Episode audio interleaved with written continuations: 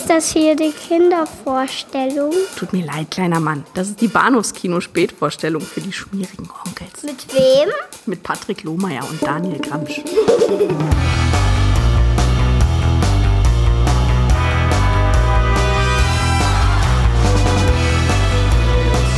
Auf ein aufschlussreiches und anspruchsvolles Thema. Sex. Mehr oder weniger. Ich weiß, welchen Einfluss die Therapiegruppe auf ihr Leben haben kann. Hier erzählen sie von ihren privaten, intimsten Dingen. In der Hitze der Leidenschaft. Warum schämen Sie sich dafür, ein Seelendoktor zu sein? Wer sagt, ich wäre ein Seelendoktor? Dr. Bill Kappa erfährt während seiner Arbeit Dinge, von denen er nichts ahnte. Sie versuchen auf Nummer sicher zu gehen. Sie versuchen mich als Fall zu sehen und nicht als Frau. Von den Begierden der Menschen. Einer meiner Patienten ist letzte Nacht ermordet worden. Jemand hat 38 Mal auf ihn eingestochen. Erzählen Sie mir etwas über diese Sie Montagsgruppe. besteht aus fünf Patienten. Sie meinen fünf Irre. Man muss wirklich jemanden sehr, sehr hassen, um so oft auf ihn einzustechen. Nein, vier verschiedene Fälle von Neurosen und einem Mörder. Er wird tiefer und tiefer Wie sind Sie herangekommen? Ich dachte, es wäre eine nette Überraschung. in eine Welt hineingezogen, die er sich nicht erklären kann. Sie sind in eine Falle geraten. Er erliegt einer Gier, der er nicht widerstehen kann. Oh Gott, ich bin nicht das, wofür du mich hältst. Und einer Gefahr, der er nicht entfliehen kann. Hallo und herzlich willkommen zur Episode 473 des Bahnhofs Kino Podcast. Mein Name ist Patrick und bei mir ist mein ehemaliger Klavierlehrer Daniel Gramsch. Hallo Daniel. da mache ich mir einen Schlitz ins, Kleid und finde das wunderbar. Gott, oh Gott, oh Gott. Du, bist sehr, du klingst sehr enthusiasmiert ob der Filme, die wir heute Abend Ja, besprechen. ich, war einfach, ich war einfach nur überrascht darüber, dass die unser Kennenlernen damals so gut nachgestellt haben. Aber dann eben mit Ingrid Steger in der Hauptrolle. ja, du, aber ich erinnere mich auch noch sehr gut, als du da damals noch an der Tanke gearbeitet Das, hast. ist, äh, das war eine gute Zeit. Das Jahr 1971. Ja, ja, ja, ja. Da waren ja diese, diese Zitat Schülerinnen-Reports auch ganz in, sagt man. ja, aber, aber, aber das mit den Hausfrauen läuft ja nächste Woche Ja. aus. Also ich war ein bisschen, also, wovon ich jetzt wirklich überrascht war, jetzt mal irgendwie Butter bei den Fisch und ganz, ganz im Ernst, dass die wirklich so unverhohlen kopiert haben und das sogar fast sogar na- nochmal namentlich zitiert haben, das Vorbild. Ja. Nämlich da nicht, also Ja. sagen, ne, so in, in einer Art Schulmädchenreport, sondern zu Beginn des Films sagen, na ja, lass uns, doch- uns doch mal über so, eine- so eine Art Schülerinnenreport machen. Ja, ja, Damit ihnen ja, nicht. Der, der, der Jurist, der Schulmädchen ans Bein pinkeln kann. Äh, wobei, ich glaube, war das nicht sowieso alles ein Klüngel? Ich glaube schon, ja. Ne? Also bin mir, bin mir relativ sicher, dass Erwin C. Dietrich irgendwie quasi alles wegproduziert hat, was, er, Ja, was ihm so quasi für die Flippe kam. Kannte vermutlich zumindest die Produzentin der Schulmädchenreportreihe. Richtig. Aber es ist, ja, also es ist mir auch offen, aufgefallen und ich muss auch ganz ehrlich sagen, ähm, also falls noch nicht aufgefallen ist, wir, wir reden heute über Blutjunge Verführerin, Mhm. ein widerlicher Name äh, von 1971. die du mir als Ingrid Steger-Film ankündigtest. Ankündigtest, Naja, das, das, das, das, das, Es ist, es ist tatsächlich, glaube ich, einer der ersten Soft-Sex-Filme, die ich mit ihr Ja. gesehen habe. Äh, ich weiß nicht, ob es der erste ist, den sie gemacht hat, aber äh, zumindest äh, ist sie, also ich meine, ich kannte sie aus Klimbim, aber das Mhm. war es dann auch schon wieder. Genau, aber ich, ich hatte diesen Film auch ehrlicherweise immer als Teil der Schulmädchenreport wahrgenommen und wunderte mich, dass es eben nicht der erste ist oder so davon. Weil, naja, die sind halt alle sehr gleich. Das war ein Punkt. Die liefen auch mal, ich möchte nicht sagen zur besten Sendezeit, aber am Abend im Nachtprogramm von RTL. Zumindest in einer ganzen Reihe. Ne? Das ist, ja, na, so habe ich die ja auch alle, alle äh, gesehen damals. Das war, ich weiß nicht, ab wann das wirklich war. Ich hätte auch gerne noch rausgefunden, ähm, wann eben wirklich jetzt hier der Film von heute Ja. Abend erstmalig dort ausgestrahlt wurde. 1991, sage ich jetzt mal. 91, Ich weiß es ja, nicht, ja. keine Ahnung. Ja, also ich, ich, hätte- ich, hätte, ich hätte tatsächlich eher so gegen äh, 88, 89 oder Ja. was getippt, aber äh, 90, 91 kann natürlich auch stimmen. Ich weiß jedenfalls, dass das das war schon gewisse Weise Pflichtprogramm in irgendeiner Form, äh, ob man jetzt wollte oder nicht. Ne? Weil man musste, man, man musste ja über die pubertären Witze lachen können, die dann am, am sagen wir am nächsten Montag in der Schule gerissen wurden. Ja. Weil alle anderen hatten die ja auch gesehen. Ja. Und das war natürlich, das war nicht schön. Das war manchmal auch ein bisschen harte und also da- damals kurz nach dem Krieg. Nee, es ist also, äh, sagen wir, diese ganzen, ja, die RTL und dann später ja auch seit 1 Soft-Sex-Reihen, jeden Freitag, jeden Samstag, ähm, das ist ganz, ganz starke Sozialisierung. Ja. Weiß, ich weiß nicht, ob man darauf wirklich so richtig stolz sein kann, aber ich finde es trotzdem immer wieder eine ganz interessante, und wir haben ja schon über ein paar von denen geredet, Oh ja. interessante äh, Rückbesinnung auf, wie eben das Fernsehen damals funktionierte und wie aber auch natürlich der gesellschaftliche Blick auf diese Filme denn noch funktioniert, weil man darf ja nicht ganz vergessen, der Film ist hier von 71. Ja. Oswald Koller hat, glaube ich, seine äh, seine Aufklärungsfilme, und das waren ja noch Aufklärungsfilme durchaus, mhm. aber nicht, dass sie keine, keine äh, Skandale hervorgerufen hätten, aber äh, die sind ja aus was, was ich, Mitte 60er oder so. Richtig, ja. Ich hatte äh, letztens mit meiner, mit meiner deutlich besseren Hälfte auch darüber gesprochen. Sie erinnerte sich, dass diese Filme ja auf jeden Fall auch noch bis, bis mindestens 95 auch noch liefen. Mhm. Nicht mehr ganz so regelmäßig, aber sie liefen trotzdem noch äh, bei RTL. Das heißt also, diese Art von Filmen mit dieser Art von Thematik ja. und, und Darstellung von Sexualität und von, von äh, auch Ästhetik und all diesen ganzen Sachen haben immerhin 30 Jahre lang in irgendeiner Form, äh, sagen wir mal, das öffentliche Wahr die öffentliche Wahrnehmung von Sex und Sex im Film nicht unwesentlich mitbestimmt. Meine Güte, das ist aber wunderbar und völlig korrekt und höchst akademisch ausgedrückt. Ich, ja. ja. aber ich, ich habe es vor allem deswegen, glaube ich, so gemacht, weil es ist mir zum ersten Mal aufgefallen in diesem Gespräch, weil ich, dachte, ja, ja, kommen hier die alten, die alten Zoten hier aus den 70ern ja. und sowas. Aber dann dachte ich, ja, aber die alten Zoten aus den 70ern sind bis reingelaufen in die 90er. Die, alten Zoten aus den 70ern, damit sprichst du wahres Wort, denn was mir aufgefallen ist, ist, wie alt ich langsam bin. Weil ich kann mich daran erinnern, ja. als ich Filme dieser Art, ich weiß nicht, ob ich Blutjunge Verführerin jemals gesehen habe, ich vermute mal nicht, aber ich habe ne, jede Menge anderer Softsex-Filme gesehen, Anfang der 90er und den späten 80ern auf RTL. Also eher Anfang der 90er, ich bin ja ein paar Jahre jünger noch als du. Aber die wirkten eben damals schon uralt, diese Filme.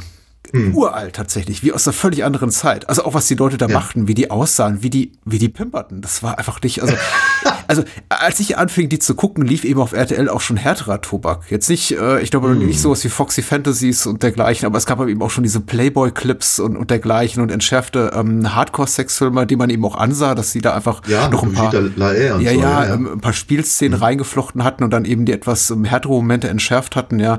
Und, und also im Kontext dieser schon etwas so so, sagen wir mal, so der, der Entwicklungsstufe 2 der RTL und Sat 1 Nächte, da, da wirkte Blutjunge Verführerin schon Anfang der 90er regelrecht antiquiert. Ja, ja, ja, total, total. Und trotzdem, ich meine, auch das ist natürlich so ein Punkt. Denk mal an äh, der bewegte Mann, über den wir auch schon mal gesprochen ja. haben. Wenn Till Schweiger äh, dann, dann ins, ins Pornokino geht. Mhm. Und welchen, ich meine, der, okay, das Comic von Ralf König ist ja nun mal aus den 80ern, mhm. Und der Film ist aus den 90ern und sie haben den Text einfach eins zu eins aus den Comics übernommen, aber äh, der Film, den sich äh, ähm, äh, Axel ja. in, in bewegte Männer, äh, bewegter Mann anguckt, ist heiße Schenkel blutjunger Töchter. Ja, legendär.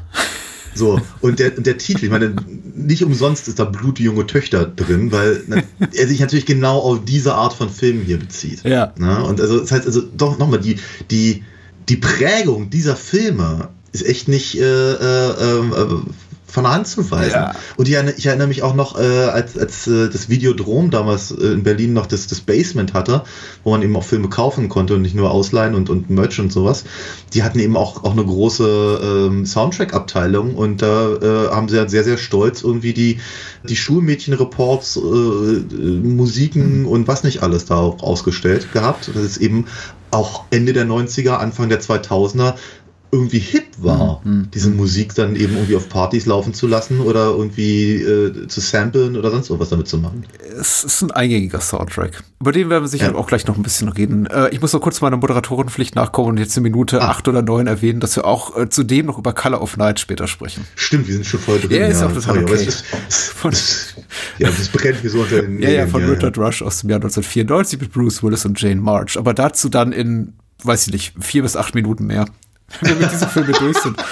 Nee, also ich, ich scherze natürlich. Wir werden wie immer viel zu lange, also viel länger über diesen Film reden, als es vermutlich verdient hätte. Oder wert wäre. Denn genau. ich muss ja mal vorwegschicken, wir haben schon über eine Menge zotige, zotiges Zeug aus dieser Sparte gesprochen. Wenn die prallen Möpse hüpfen, drei Kesselbienen auf den Philippinen, also Cola Candy Chocolate, ähm, Django Nudo, hm. Schwedin auf der Reeperbahn, ne, Liebesgeschichte ja. Lederhose 2, mindestens Schulmädchen Potter war drei oder vier gemacht. Hm. Und, und trotzdem möchte ich sagen, das hier ist nochmal der Bodensatz vom Bodensatz. Ja, irgendwie schon. Ne? Weil, also ich, ich bin mir nicht ganz so sicher bei, beim, beim letzten Schulmädchenreport, wie ich dazu empfunden habe, oder bei diesem späten Liebesgrüß aus der Lederhosen-Teil, die waren auch relativ schlimm. Aber der hier, ich glaube, das ist der erste Film dieser Gattung des deutschen Erotikfilms der frühen 70er oder der 70er, wie auch immer. Einige Sachen, die wir besprochen haben, hier wie Cola Candy Chocolate, war ja sogar schon aus den frühen 80ern, glaube ich. Ja.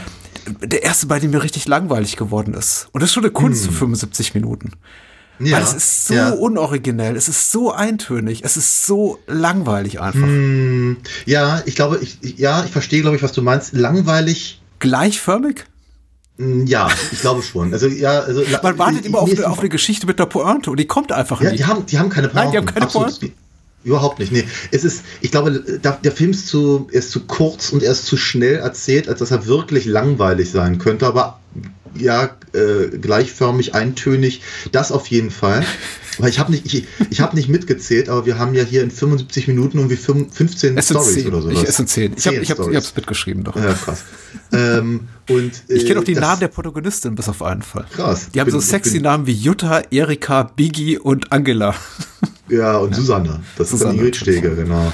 Die, die sich nicht mal selbst synchronisieren durfte. Nee. Dafür haben wir dann aber, haben wir dann aber. Eine tolle ähm, Synchronstimme. äh, Danneberg ist natürlich wieder mit dabei. Christian Brückner spricht die, den Voice-Over, den begleitet. Genau, Der aber nicht André- alle, alle Episoden begleitet, nur ausgewählte. Äh, Richtig, genau. Manchmal auch in Gedichtform. Warum auch das? Genau. Ja. Da haben sie vermutlich ohne Ton gedreht, weil, weiß nicht, rappelt so auf dem Bus oder so, wer Mhm. weiß, wenn es auf dem Bus rappelt. Äh, genau, aber die, also was mir halt ganz, ganz massiv aufgefallen ist, ist, wie wenig Interesse der Film hat an seiner Rahmenhandlung. Die Rahmenhandlungen sind Ja, ja, sowieso immer sehr, sehr aus dem, aus dem, ja, wie soll ich sagen, so hemdsärmlich Mhm. und, und, und eher uninteressant gestrickt. Aber äh, ich glaube, wir hatten auch mal irgend, also war nicht irgendwie einer, den, über den wir gesprochen haben, irgendwie auch so vom Jugendgericht und sowas. Ja, richtig, das war sehr Ja, schön. Ja. Das, Das war der sechste und siebte Schulmädchenreport. Genau, und also da, da, da, da hat man sich ja vielleicht sogar noch ein bisschen mehr Mühe gegeben, aber hier hat es halt einfach irgendjemand ein piefiges Büro genommen, hat da wie fünf Mannequin rauchenderweise hingesetzt, um, um dann halt auch möglichst wenig Zeit mit ihnen zu verbringen. Weil es sind ja teilweise wirklich Sachen, da, da, da ändert sich nicht mal die Einstellung. Ne? Der eine Typ sagt irgendwie, ja, ich habe da aber eine ganz scharfe Geschichte. Ja. So, dann, dann blendet es über zu der vermeintlich ganz scharfen Geschichte. Drei Minuten später ist sie vorbei, schnitt wieder zurück auf dieselben beiden Heinis am, am Fensterbrett und dann sagt, ja, und mich erinnert das an diese Geschichte. Und dann geht es halt den nächsten weiter. Und das ist so, so lieblos und so uninteressant. Die Geschichten lassen sich wirklich reduziert auf, in, in der Regel zwei, bis auf die letzte Geschichte, zwei Menschen schlafen miteinander. Haben Ja. Sex. Das, das sind die Geschichten. Damit beginnen sie und damit enden sie. Und die haben unterschiedliche Berufe. Aber was sie eint, ist eben, dass die Protagonistinnen dieser Geschichten immer um die 14 sind, sein sollen. Natürlich gespielt von Schauspielerinnen irgendwo zwischen 20 und 48. Ja, ja. Naja, ich glaube, ich glaube ganz so, äh, äh, ganz am Anfang sagt der Chefredakteur irgendwie, also haben Sie diese Geschichte gehört von der, äh, was man, nee, eine 14-Jährige hätte, ihn, hätte sie Ihnen geschrieben. Ja. So, so sagt er. Ähm, äh, und äh, meinte, dass ihr Freund irgendwie keine Ahnung von Sex hätte. Ja. So, und dann re reden sie darüber, wie, wie frühreif die doch immer Ja, wie alle sind. übergriffig diese 40-Jährigen sind. Bestien. Ja, ja, ne? Ja, Das ist- nymphomanisch.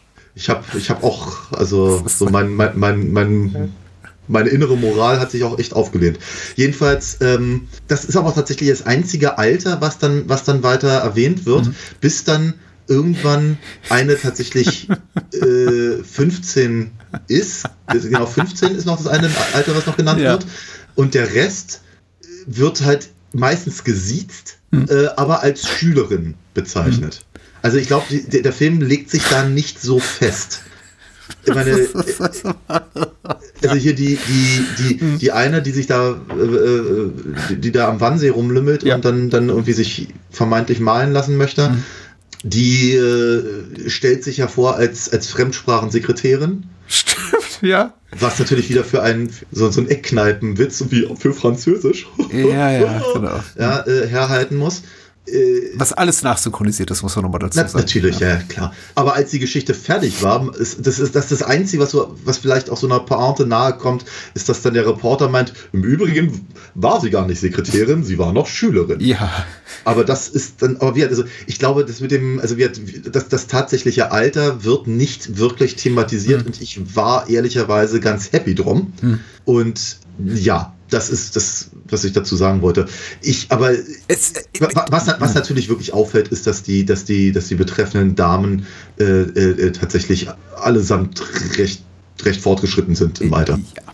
Also äh, kein Bedarf für uns beide, sich nochmal so aufzuregen wie äh, an Anno einst über das Juckenkumpel, der eben dann auch mit deutlich jüngeren Schauspielerinnen hantierte und äh, die dann Korrekt, eben ja. auch ähm, sexuell stark übergriffig ma- malträtiert wurden, um nicht zu sagen, äh, mal gerne auch in der Badewanne vergewaltigt wurden. Also keine, keine unangenehmen Momente dieser Art, weil man Richtig. eben auch sieht, die sind alle deutlich älter als das, was sie sind. Und dieser, dieser alle um die 14 Aufhänger, der geht auch relativ schnell verloren. Für mich eigentlich, glaube ich, auch schon in der in der zweiten Episode. Also bei der ersten dachte ich doch, ja, die sieht doch relativ jung aus und klar, die lügt und die will ein großer Star werden. Das sagt ja auch der Voice-Over der Begleitende, ne? ihre, ihre große Karrierechance, irgendwie einfach einen, einen mittellosen Maler in seine kleine Berliner Butze zu begleiten, weil das ist der, der, der Weg zum Ruhm dieser, dieser Tage oder war es Anno 71, was man heute bei TikTok macht. Das war irgendwie ab damals die, die Kaschemme hier von irgendeinem mittellosen Künstler aus Schwabing. Äh, Aber spätestens in der zweiten Geschichte mit dieser Tankstellennummer, wo dann Ja, eben ja. diese Tankstellenhure oder was auch immer, Sexarbeiterin da hinten auf der Pritsche liegt, auf, der, auf dieser Matratze und da Tankstellenkunden empfängt, dachte ich, okay, das war's jetzt aber mit den 14-Jährigen, weil die, ja, Also- ja, ja, ja, auf jeden Fall. die hat nie Äh, eine Schule von innen, also die hat schon lange keine Schule mehr von innen gesehen, wollte ich sagen. Korrekt. Aber ähm, ich muss ganz ehrlich sagen, das war tatsächlich die Geschichte, die mir am längsten oder sagen wir mal, äh, noch, noch Erinnerung, in, in Erinnerung geblieben ist. Mhm. Nicht, weil ich sie so toll fand, sondern weil ich sie so widerwärtig fand. Also so- so, ja. so, so, so, sowohl was die, sagen wir mal, die ästhetische Aufarbeitung dieses Hinterzimmers da anging, als auch irgendwie das, das Rumgerappel mit, dem, mit, diesem, mit diesem Umhängebartträger, der auch irgendwie in relativ vielen Filmen dieser Art auftauchte Mhm. damals. Der so affektiert nachsynchronisiert ist auch merkwürdigerweise. Ja, ja. Weil er spielt Ja. gar nicht so extrem, aber die, die Ja, Stimme, die ihm auferlegt wurde, ist eben so, oh, fass mich nicht an. Und ich dachte, meine Güte, das ist irgendwie so. Ich glaube, was ich auch so widerlich fand, war, dass in so einem halben Nebensatz der Reporter sagt, dass das die Tochter des, äh, des, äh, des Tankstellenbesitzers ist. Habe ich dankenswerterweise überhört. Ja, eben, aber ich glaube, also ich fand, ich fand einfach diese Vorstellung fand ich so, so brachial daneben. Ich meine, es ist ja so, ich meine, dieser, dieser, diese, äh, diese, ich meine, alle diese Filme sind das, was, was die Hört zu auch immer so als Altherrenfantasie bezeichnete in der, in der Beschreibung, wenn sowas dann lief. Und das, das, das an sich ist ja oftmals sehr schmierig und, und, und, und unangenehm und, und welche Situationen und Szenen, die so aus dem, aus dem, aus dem fantasiert, ja, fantasierten Leben gegriffen sind. Aber ich hatte so das Gefühl, da wird, da wird eben auch so eine, da wird halt einfach eine, eine, eine, Ebene überschritten, die halt wirklich unangenehm ist. Also es, Ähm. es sieht so ein bisschen nach Sklavenhaltung aus, tatsächlich, Mhm. was da praktiziert wird. Richtig, richtig, genau. Und das ist so, ja, nicht, nicht schön, zumal, zumal halt die, die, äh, die Dame, die da rum, rumhopst, ähm, ja auch nicht aussieht, als hätte sie übertrieben viel Spaß an all den ganzen Sachen. die Nee, nicht wirklich. Das ist halt, ich glaube, ich glaube, was den, oder, anders, ich hatte, ich hatte ehrlicherweise auch damit gerechnet, dass der Film viel, viel widerwärtiger ist, als er nun tatsächlich war. Ja. Vielleicht auch, weil ich mich genau an diese eine Geschichte noch erinnerte. Ich glaube, vielleicht ist der Name auch hier Programm, weil die Geschichten gehen ja alle von der Idee aus, dass die, dass die, dass die jungen Frauen halt, dass die die Initiatorinnen sind. Natürlich, wie immer. So. Wie fast immer in diesen Filmen, muss man sagen. Ja, na, na, ja klar. Die, die, die, die, bei den Lederhosen wollten ja die, äh, die, die, die strammen Mannsbilder auch nie, aber die Frauen wollten immer. Natürlich. Wie, wie, ja, ich glaube, dass daraus, daraus speiste sich eine Menge Humor damals. Aber äh, es ist eben, wir haben hier eben keine oder eben nur sehr, sehr, sehr bedingt diese übergriffigen Momente, wie wir sie, du hattest ja gerade schon erwähnt, bei Lass Juckenkumpel hatten und, und äh, selbst, oder was ich eben auch, ich auch se- selbst wenn es eben so eine Geschichten sind wie mit dem, mit dem Lehrer, ja, wo, wo sie, wo sie, ich meine, ach, ach Gott, darüber könnte man eigentlich auch mal reden. Aber um, um den, den Punkt erstmal zu Ende zu machen, wo sie eben, sagen wir mal, eben das nicht in, in irgendeine komische, fehlgeleitete äh, unter fehlgeleitetes Machtspiel von Lehrerseite aus hm. umdeuten. Ne? Wie, ah, wenn sie, wenn sie noch abends zu mir kommen, dann kann ich ihre 6 in eine 2 umwandeln oder so eine Geschichten. Ja, äh, es gibt einmal so eine, es gibt nur eine, eine, eine Lehrerfigur in diesem ganzen Film. Ja, und äh, aber gleichzeitig ist gerade bei dem Lehrer, der dann auch noch, auch noch offenkundig auch noch vor Gericht kommt, wie im, wiederum in der Rahmenhandlung erzählt wird. Äh, die Pointe wird immer so nachgeliefert, weil in der Geschichte ja, selber gibt es keine Pointe. Wenn es eine gibt, dann liefern quasi die Journalisten, die in diesem Boardroom stehen und sitzen ja. und, und quarzen, die nach. So. Und dann passierte das und das, aber wir sehen es nicht. Genau, aber was ich eben wollte, deswegen wollte ich es kurz noch erwähnt haben, aber die, die, die Schuldzuweisung, muss man so zu sagen, wird immer, wird immer in, in Richtung der, der, der äh, der, der, der Mädchen halt äh, äh, geschoben. Ja, klar. Und äh, auch das wäre sicherlich mal das ein oder andere Wort wert. Haben wir ja, dem haben wir auch schon das ein oder andere Wort ge ja, ja, gewidmet, weil es natürlich ähnliche Dynamiken sind auch in früheren Strafen dieser Art, über die wir schon gesprochen haben, ja. Also diese ähm, Deutschlehrernummer mit dem einsamen Girl, dessen Name glaube ich nicht genannt wird, ja. die hat mich auch ein bisschen unangenehm angefasst, aber nicht zu sehr, weil ich, sie dann doch eben zu sehr dem 0815 Schema diese Art von Erzählung folgte, wie wir sie auch schon in anderen Anthologiefilmen dieser Bauart gesehen haben. Bloß als sie dann eben sagte, ja, also anfing mit Selbstmord zu drohen, war ich so ein bisschen, ja, kurz ein bisschen cool, eklig angefasst und dachte mir, ah, so ein bisschen, Herr Lehrer, ich bringe mich um, wenn Sie nicht mit mir schlafen. Also das ist so, mm. egal, problematisch. Mm. Aber dafür guckt man auch diese Filme, um sich so ein bisschen zu ekeln. Äh, ich glaube auch. Ich, ich glaube, wenn wir über die Geschichten noch reden, wenn wir noch einige so im, im, Detail thematisieren, müssen wir dem Ganzen ein bisschen Kontext liefern, weil ich vermute einfach mal, zehn Menschen auf dieser Welt haben den Film gesehen und zwei können sich noch daran erinnern.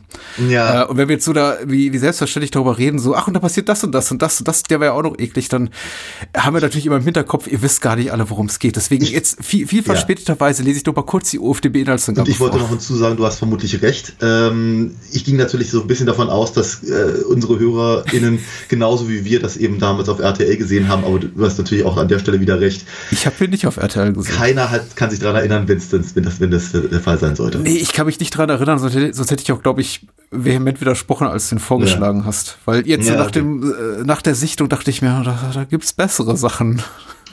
möglich, möglich. E egal, Jesse James schreibt bei der UFDB, äh, ein schonungsloser Tatsachenreport, also ab, abgeschrieben, glaube ich, einfach von der Pressemitteilung des Verleihs, ein schonungsloser Tatsachenreport nach dem aufsehenerregenden gleichnamigen Report in der illustrierten Wochenend über die jungen Mädchen von heute. Explosiv, sexy, erotisch, nymphomanisch. Ohne jede Scham lassen sie die Hüllen fallen, um den Mann zu verführen, der ihnen gefällt. Auch wenn es der eigene Lehrer ist. Sie machen Liebe auf der Badematte, im D-Zug oder Autobus, im Kollektiv in Scheunen mit Mann und Frau. Ende. Hm. Den D-Zug, hm. an den kann ich mich nicht erinnern. D-Zug? Nee. Es gibt einen Bus. Ein Bus, vielleicht hat das, ja, vielleicht, oder vielleicht im zweiten Teil. Es gab, es gab von, von Blutjunge Verführerinnen ja noch, glaube ich, mindestens zwei weitere Teile. Äh, mindestens zwei weitere Teile. Ja, die liefen auch mal in einer Trilogie, damals bei RTL. Entsprechendes TV-Spielfilm-Clipping habe ich auch noch gefunden. Also, und die TV-Spielfilme gab es ja auch noch gar nicht in den 80ern. Also, mit ja. Sicherheit lief das Zeug also auch noch in den 90ern auf RTL. Da war man sich nicht so fein. Irgendwie spät Samstagabend nach Alles Nichts oder. Ja, ja, so. ja, ja, ja, stimmt. Ja. Keine Ahnung. Wir haben jetzt zehn ja. Episoden äh, unterschiedlicher Länge, unterschiedlich was sich ambitioniert erzählt, die, die wir jetzt gerade auch ausführlich zitiert haben, die zu Beginn mit dem Mädchen und dem Künstler da, der Fremdsprachenkorrespondentin, Sekretärin, genau, da am Wannsee, ähm, mhm. die ist doch die ausgefeilteste, ausgefalteteste, mhm. ausgefeilteste. Und ich dachte so ungefähr in der Schlagart geht's weiter. Ja. Und dann werden die Geschichte einfach zudem unambitionierter, bis wir irgendwie irgendwann an so einem Punkt sind. Ich weiß gar nicht, es ist hier die siebte Geschichte mit dem Schmierentheater mit dem Schauspieler, der von der Besucherin seiner Vorstellung da verführt wird, wo dann habt ihr der begleitende Voice-Over sagt, äh, die Duschräume im Theater machten dem Begriff Schmierentheater alle Ehre, deswegen wusch, wusch sich der Künstler zu Hause und dann sehen wir ihn eben in der Badewanne. Ja. Sie klopft, will ficken mhm. und dann wird angedeutet, wie sie wie sie es miteinander treiben und dann ist es vorbei. Das, ich habe auf die Uhr gesehen, es dauert drei Minuten dreißig. Das ist die gesamte Geschichte. Ja. Ist null Pointe. Na doch, dann, dann, doch, weil ja? dann war seine Karriere vorbei, sagt der Reporter. Ja, das sagt der Reporter. Aber das ist so, hier, ja, natürlich. Show don't tell. Das, das gehört für mich nicht dazu. Man, man kann, nicht. klar, man kann man jedem filmischen Stoff auch noch eine Texttafel hinterher schieben und da passiert ja. das und das und da sahen die wieder irgendwie ja. eine Zelle von außen. Aber nee, also das geht gar nicht. Ja. Und dann so zum Ende kriegt der Film noch mal so ein bisschen die Kurve, weil ich das Gefühl habe, da versucht er zumindest in der allerletzten Geschichte mit diesem mit der Gruppensexnummer, wo dann aber eben auch nicht alle teilhaben dürfen, sondern nur zwei der vier Herren, die wir dort Mhm. sehen, nochmal so ein bisschen die Kurve zu kriegen und was anderes zu bieten. Ja. Aber der Rest ist eben sehr, sehr gleichförmig und zunehmend unambitioniert erzählt. Und ich muss ganz ehrlich sagen, die Musik fand ich auch richtig, richtig schlimm. Diese, diese simplen Jazz-Arrangements, gegen die habe ich im Prinzip nichts, aber Ja. sie sind wirklich ein extremer Lustkiller. Ja, wenn man sowas gut, guckt. ja, Die ziehen sich aus und dann dumm, dumm, dü, dü, dumm, dü, dü, dü, dü, dü, dü. Ja, ja, ja, ja. Ähm, also ich, okay, äh, also sagen wir mal so wirklich Lustkiller. Ich weiß gar nicht, ob ich, Ja, ob, ich ob, es überhaupt möglich wäre, da so was Begriff. ähnliches wie Lust zu empfinden, aber ich, Oh. ich, ich, ich muss sagen, als die Musik anfing, dachte ich so bei mir, ach, das, ist, das, könnte, das könnte ja irgendwie fröhlich werden. Gleich zu Beginn, als wir den Busch da sehen, drei Minuten lang. Vorspann. ich, ich- fand, die Musik hatte so ihre Momente, Ja. durchaus, ja, aber zeitweilig wirklich nervig, auch wiederum eintönig. Von Walter Baumgartner, dem, dem Bruder des Kameramanns, wollte ich noch dazu sagen, Peter ja, Baumgartner. ja, ja, ja, ja. Genau, also äh, sagen wir sicherlich nicht unbedingt der Soundtrack, den man auf irgendeiner Party, Party anmacht. Ähm, das, das, das stimmt schon. Ich finde eben auch tatsächlich, dass die, dass die Geschichten, also ich glaube, weil ihnen halt eine Pointe fehlt, habe hab, hab ich wirklich so das Gefühl, es ist, sie, sie haben das Ding wirklich einfach runtergerotzt. Ne? Also es ist, da, da ist nichts wirklich, das ist halt echt so drei Tagen produziert worden oder so. Und ähm, also wenn, wenn, Ja. man alles zusammenzählt. Ja, halt klar, sicher. So, und ähm, das ist, es, ist, es ist schwierig, weil ich glaube schon, dass sie, dass sie rein theoretisch da äh, Ansätze gehabt hätten. Also, meine, nun haben wir den Film ja oder, äh, ausgesucht, ich habe ihn vorgeschlagen, äh, weil eben gerade Ingrid Steger von uns gegangen ist und die war eben nun mal sehr viel in solchen Filmen in der Frühphase ihrer Karriere. Ich glaube, die Stewardessen hatte sie noch gemacht und mindestens und einen der Schulmädchenreports. Ich, also noch in einem weiteren von den blutjungen Verführern äh, ist sie auch noch drin. Mädchen, die nach München kommen, bin, mich, bin ich mir gerade nicht sicher. Aber wir, sie hat einige, einige gemacht davon. Und das war, glaube ich, hier einer der, der, der frühesten, der zweite oder dritte, den sie gemacht hat. Ja. Und ihre Geschichte, meiner Meinung nach, hätte durchaus Potenzial. Ne? Wenn, wenn das eben, sagen wir mal, wenn das wirklich ihr Film gewesen wäre und das halt eine, eine Episode gewesen wäre, äh, um, um, um, was ich zu zeigen, wie sie eben, was, wie ihre Figur eben mit, mit Sex, versucht hat, irgendwelche Dinge zu erreichen. Ja, gesagt, eben ein bisschen Kontext geben. Sie spielt die Klavierschülerin, die ich Richtig, eben schon genau. witzigerweise zitiert habe, und äh, verführt ihre Lehrerin. Richtig, genau. Ja. Genau. Sagen wir mal, Ich fand die sehr traurig, die Geschichte, ehrlich gesagt. Ja, irgendwie schon, ne? äh, sagen wir so, so, richtig, so richtig happy sieht die Lehrerin auch nicht aus. Nee, überhaupt bei all nicht. dem. Äh, Sagen wir mal, ich kann, mir, ich kann mir schon vorstellen, dass man das an 71 so oder so ähnlich gerne gesehen hätte. Hm. Aber dann passiert eben auch nicht übertrieben viel mehr damit. Hm. Und letztendlich kriegt eben die Lehrerin auch noch von ihrer äh, Schülerin da einen, einen nicht, nicht nur einen Korb, sondern, sondern äh, äh, wird im Prinzip erpresst. Ja. Und daraus, daraus hätte man was machen können. Ne, Das hätte, das hätte noch, noch durchaus weitergehen äh, können oder eine, eine, eine, in, in, in einem größeren Rahmen abgesteckt. So äh, wird das irgendwie, wird das eben, ja, so einfach so, so, so, so als wirklich kleine, fiese Nummer halt irgendwie äh, präsentiert. während, während, während andere Geschichten, also wie zum Beispiel die mit der, mit der, ähm, äh, mit, dem, mit, dem, mit, der, mit der Dame, die da die, die, die, die Treppe sauber macht, Ja. das hat ja, das hat ja schon einen gewissen, das hat ja einen gewissen Humorfaktor. Mhm. Allein, alleine durch ihre, durch ihr, ihr, ihren aufgesetzten Akzent und, und, und Mhm. okay, das, okay. der, Film, der Film versucht sich ja so ein kleines bisschen hey, zumindest an, naja, Humor ist wirklich zu viel gesagt, aber so Ja. Frötzeleien vielleicht. Also Ja, ja. kleine Kichermomente, die vielleicht gewollt sein sollen. Ich, also ich fand andere Sachen eher unfreiwillig komisch, aber bitte. Ja, aber so, Genau. so, so lustige Sprüche sind nicht humorvoll für mich. Ich meine, die- Nein, es, es gibt nein. jede Menge freche, kackfreche Sprüche in dem Film, wo, wo Leute darüber witzeln, über, über frivole Dinge.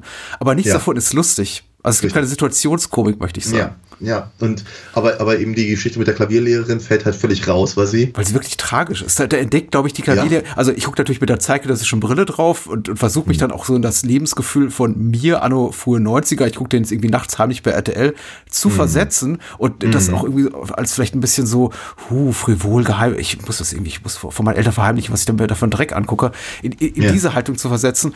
Aber am, am Ende überwiegt dann doch die, der, der zeit- zeitgenössische Blick darauf und da sehe ich eben eine, ich, ich möchte möchte ich sagen, alternde Klavierlehrerin, eine immer noch relativ junge Klavierlehrerin, aber älter als Ingrid Steger, die vergleichsweise spät im Leben ihre sexuelle Identität entdeckt, weil sie ja die offenbar auch, auch unterdrückt hat und sie auch sehr, sehr zurückhaltend ist mit so, ich weiß gar nicht, ob ich das will und dann lässt sich eben noch von Ingrid Steger verführen und dann, dann schlafen sie miteinander, nur damit eben Ingrid Steger sagt, so, und jetzt komme ich nicht wieder und sie erzählen keiner Sau was und äh, rufen meine Mutter an und sagen, ähm, Klavierstunden ab jetzt sind gestrichen, denn ich habe keinen Bock mehr drauf. Und sie bleibt zurück, diese arme, Ja. Arme Frau. Ja. ja, in der Tat. Und äh, da schruppelt mir doch gleich alles zusammen. Nee, also es ist, ich muss ja, also Pluspunkt ist als Bahnhofskino-Film im, im klassischen Sinne funktioniert der natürlich wunderbar. Du hast diese Natürlich. Mini-Episodchen, du kommst rein, wann du willst, kommt raus, wann du willst. Du kannst nicht mal mehr sagen, ist es Episode 3, 6 oder 8, völlig egal, Hm. völlig austauschbar. Du hast ein bisschen nackte Haut gesehen, in den meisten Fällen auch nicht immer. Und äh, gehst wahrscheinlich raus und sagst, ach, der Zug fährt, ich muss los und naja. Ja. Und hast dir mal in die Hose gefasst zwischendurch. Aber das ist aber, also äh, abseits davon, ich kann an dem Film eben, ich, ich habe immer so viel Spaß mit dem, über diese Anthologiefilme, egal welchen Genres zu sprechen, weil ich das Ja. auch mal mit dieses Format sehr mag, einfach diese Episoden so abzuklappern, zu sagen und dann in der nächsten Geschichte passiert das, wie fandest du das und dann komm, abgeschlossen, nächste. Epi- Aber hier gucke ich eben drauf und denke mir, ich habe null Interesse drauf, null Interesse daran, hier irgendwie en Detail irgendwas auseinanderzunehmen, weil Storytelling-seitig, das böse Wort, ist Ja. ja absolut nichts zu holen. Nee, nee, Und, und es ist extra faul, weil die noch nicht mal die Schauplätze variieren. Die haben ab dieses, äh, diese Archivbilder, die haben irgendwann mal jemanden losgeschickt an Kudamm, Ecke Mhm. Ulandstraße offenbar, weil das, das, das U-Bahn-Schild siehst du ungefähr acht bis zwölf Mal. Ja. Und dann spielen auch alle Geschichten da. Und dann, Ja. dann, als dann zum dritten oder vierten Mal gesagt wurde, äh, sie trafen sich in seinem Apartment in der, in der Ulandstraße und er hatte eine Kleiderwohnung in der Ulandstraße, nee, im, am Kudamm, Entschuldigung, dachte ich mir, also könnt ihr nicht mal bei den Lokalitäten ein bisschen variieren? Könnt ihr nicht Ja. einmal sagen, irgendwie, whatever hier, K Kreuzberg, Schöneberg, was weiß ich? Also Ja. super Ja. faul einfach, lazy, Ja, wie, der, wie der. TikToker sagt. Ist es, ist es auch. Ich glaube, die Geschichtchen, die sie hier haben, hätten rein theoretisch, jetzt hätten sie eben nicht zehn davon gemacht, ja, sondern eben vielleicht nur drei oder fünf. Dafür aber ein bisschen länger und ein bisschen und mit Blick auf Pointe und, und mit ein bisschen mehr Interesse an dem, was sie da tun, hätte man vielleicht einen Film, mit dem man auch was anfangen kann.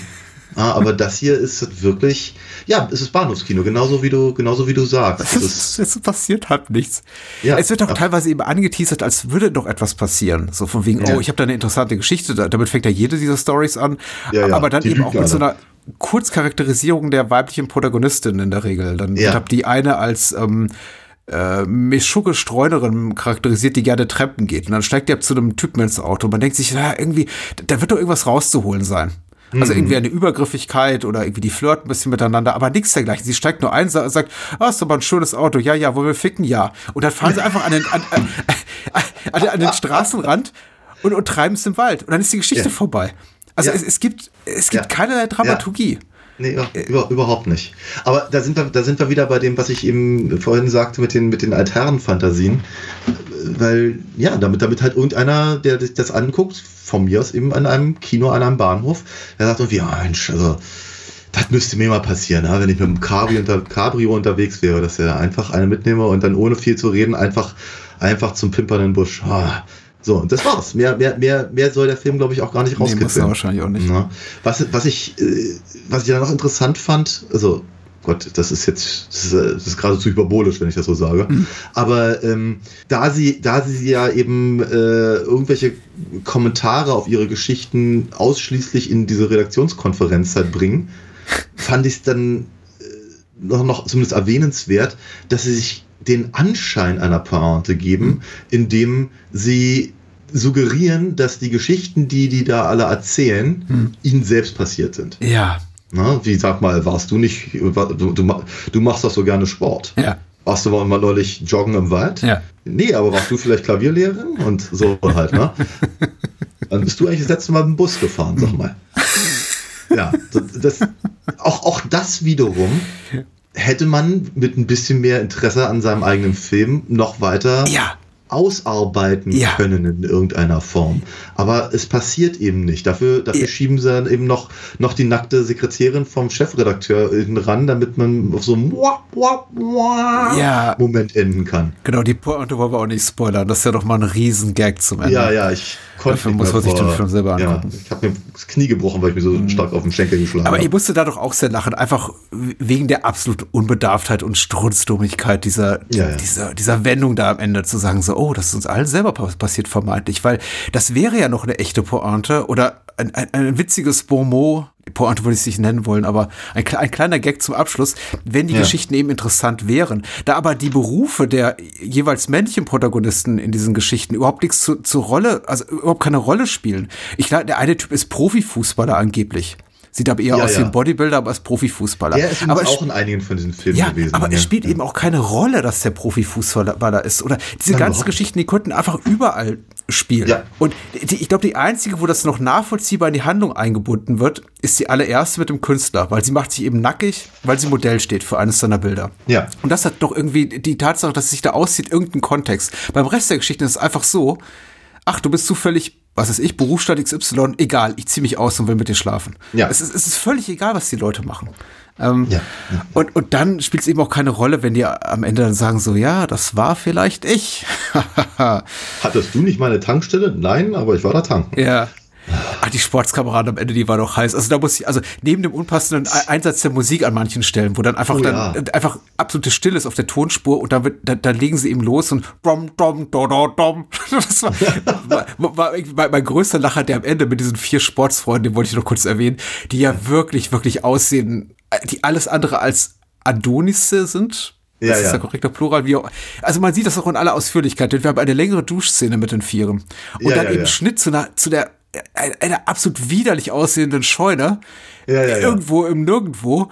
Und einer von denen hat tatsächlich so eine dralle Dirn angeschleppt, die unglaublich heiß drauf ist, es mit diesen vier alternden Sportskameraden zu treiben.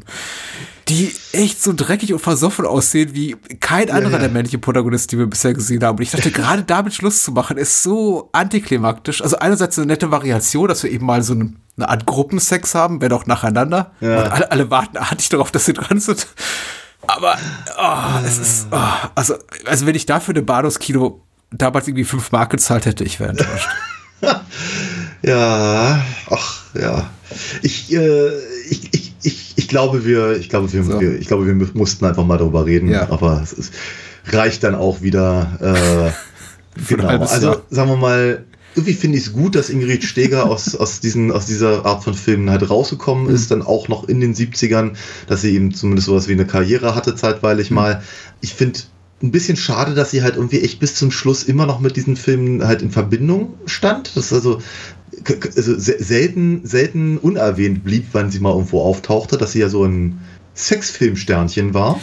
Ich meine, es, das liegt natürlich auch daran, dass sie und Eli- Elisabeth Volkmann ja auch permanent aus der Wäsche gehüpft sind bei Klimbim. Ja, und sie hat sich während ihrer Klimbim-Phase noch für den Playboy ausgezogen, Ja, glaube ich. ja, ja.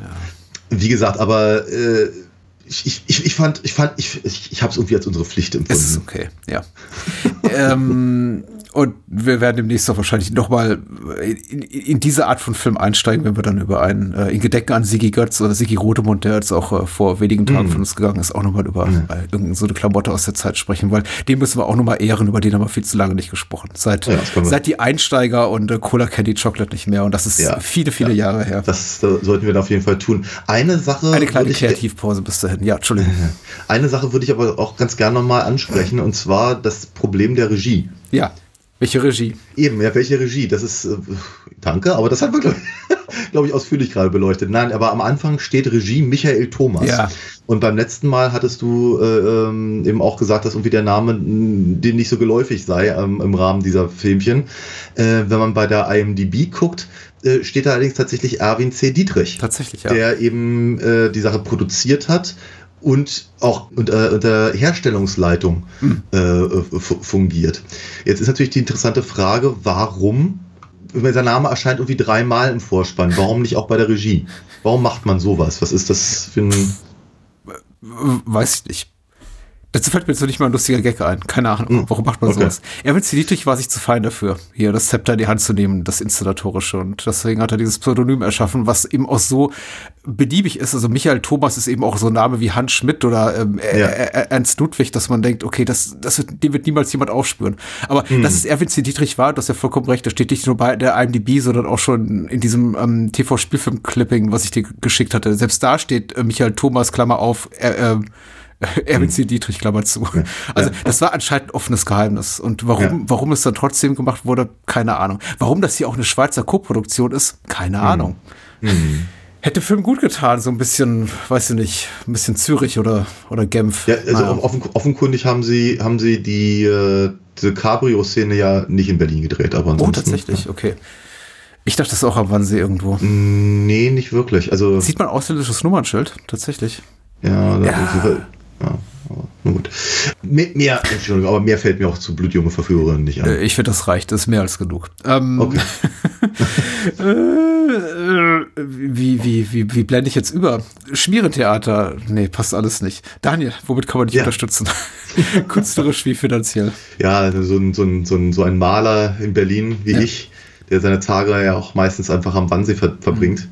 Ja, äh, Das in einem Atelier, aus Genau, dem man genau, Berlin ja, aus der Vögelperspektive beobachtet. seufzt.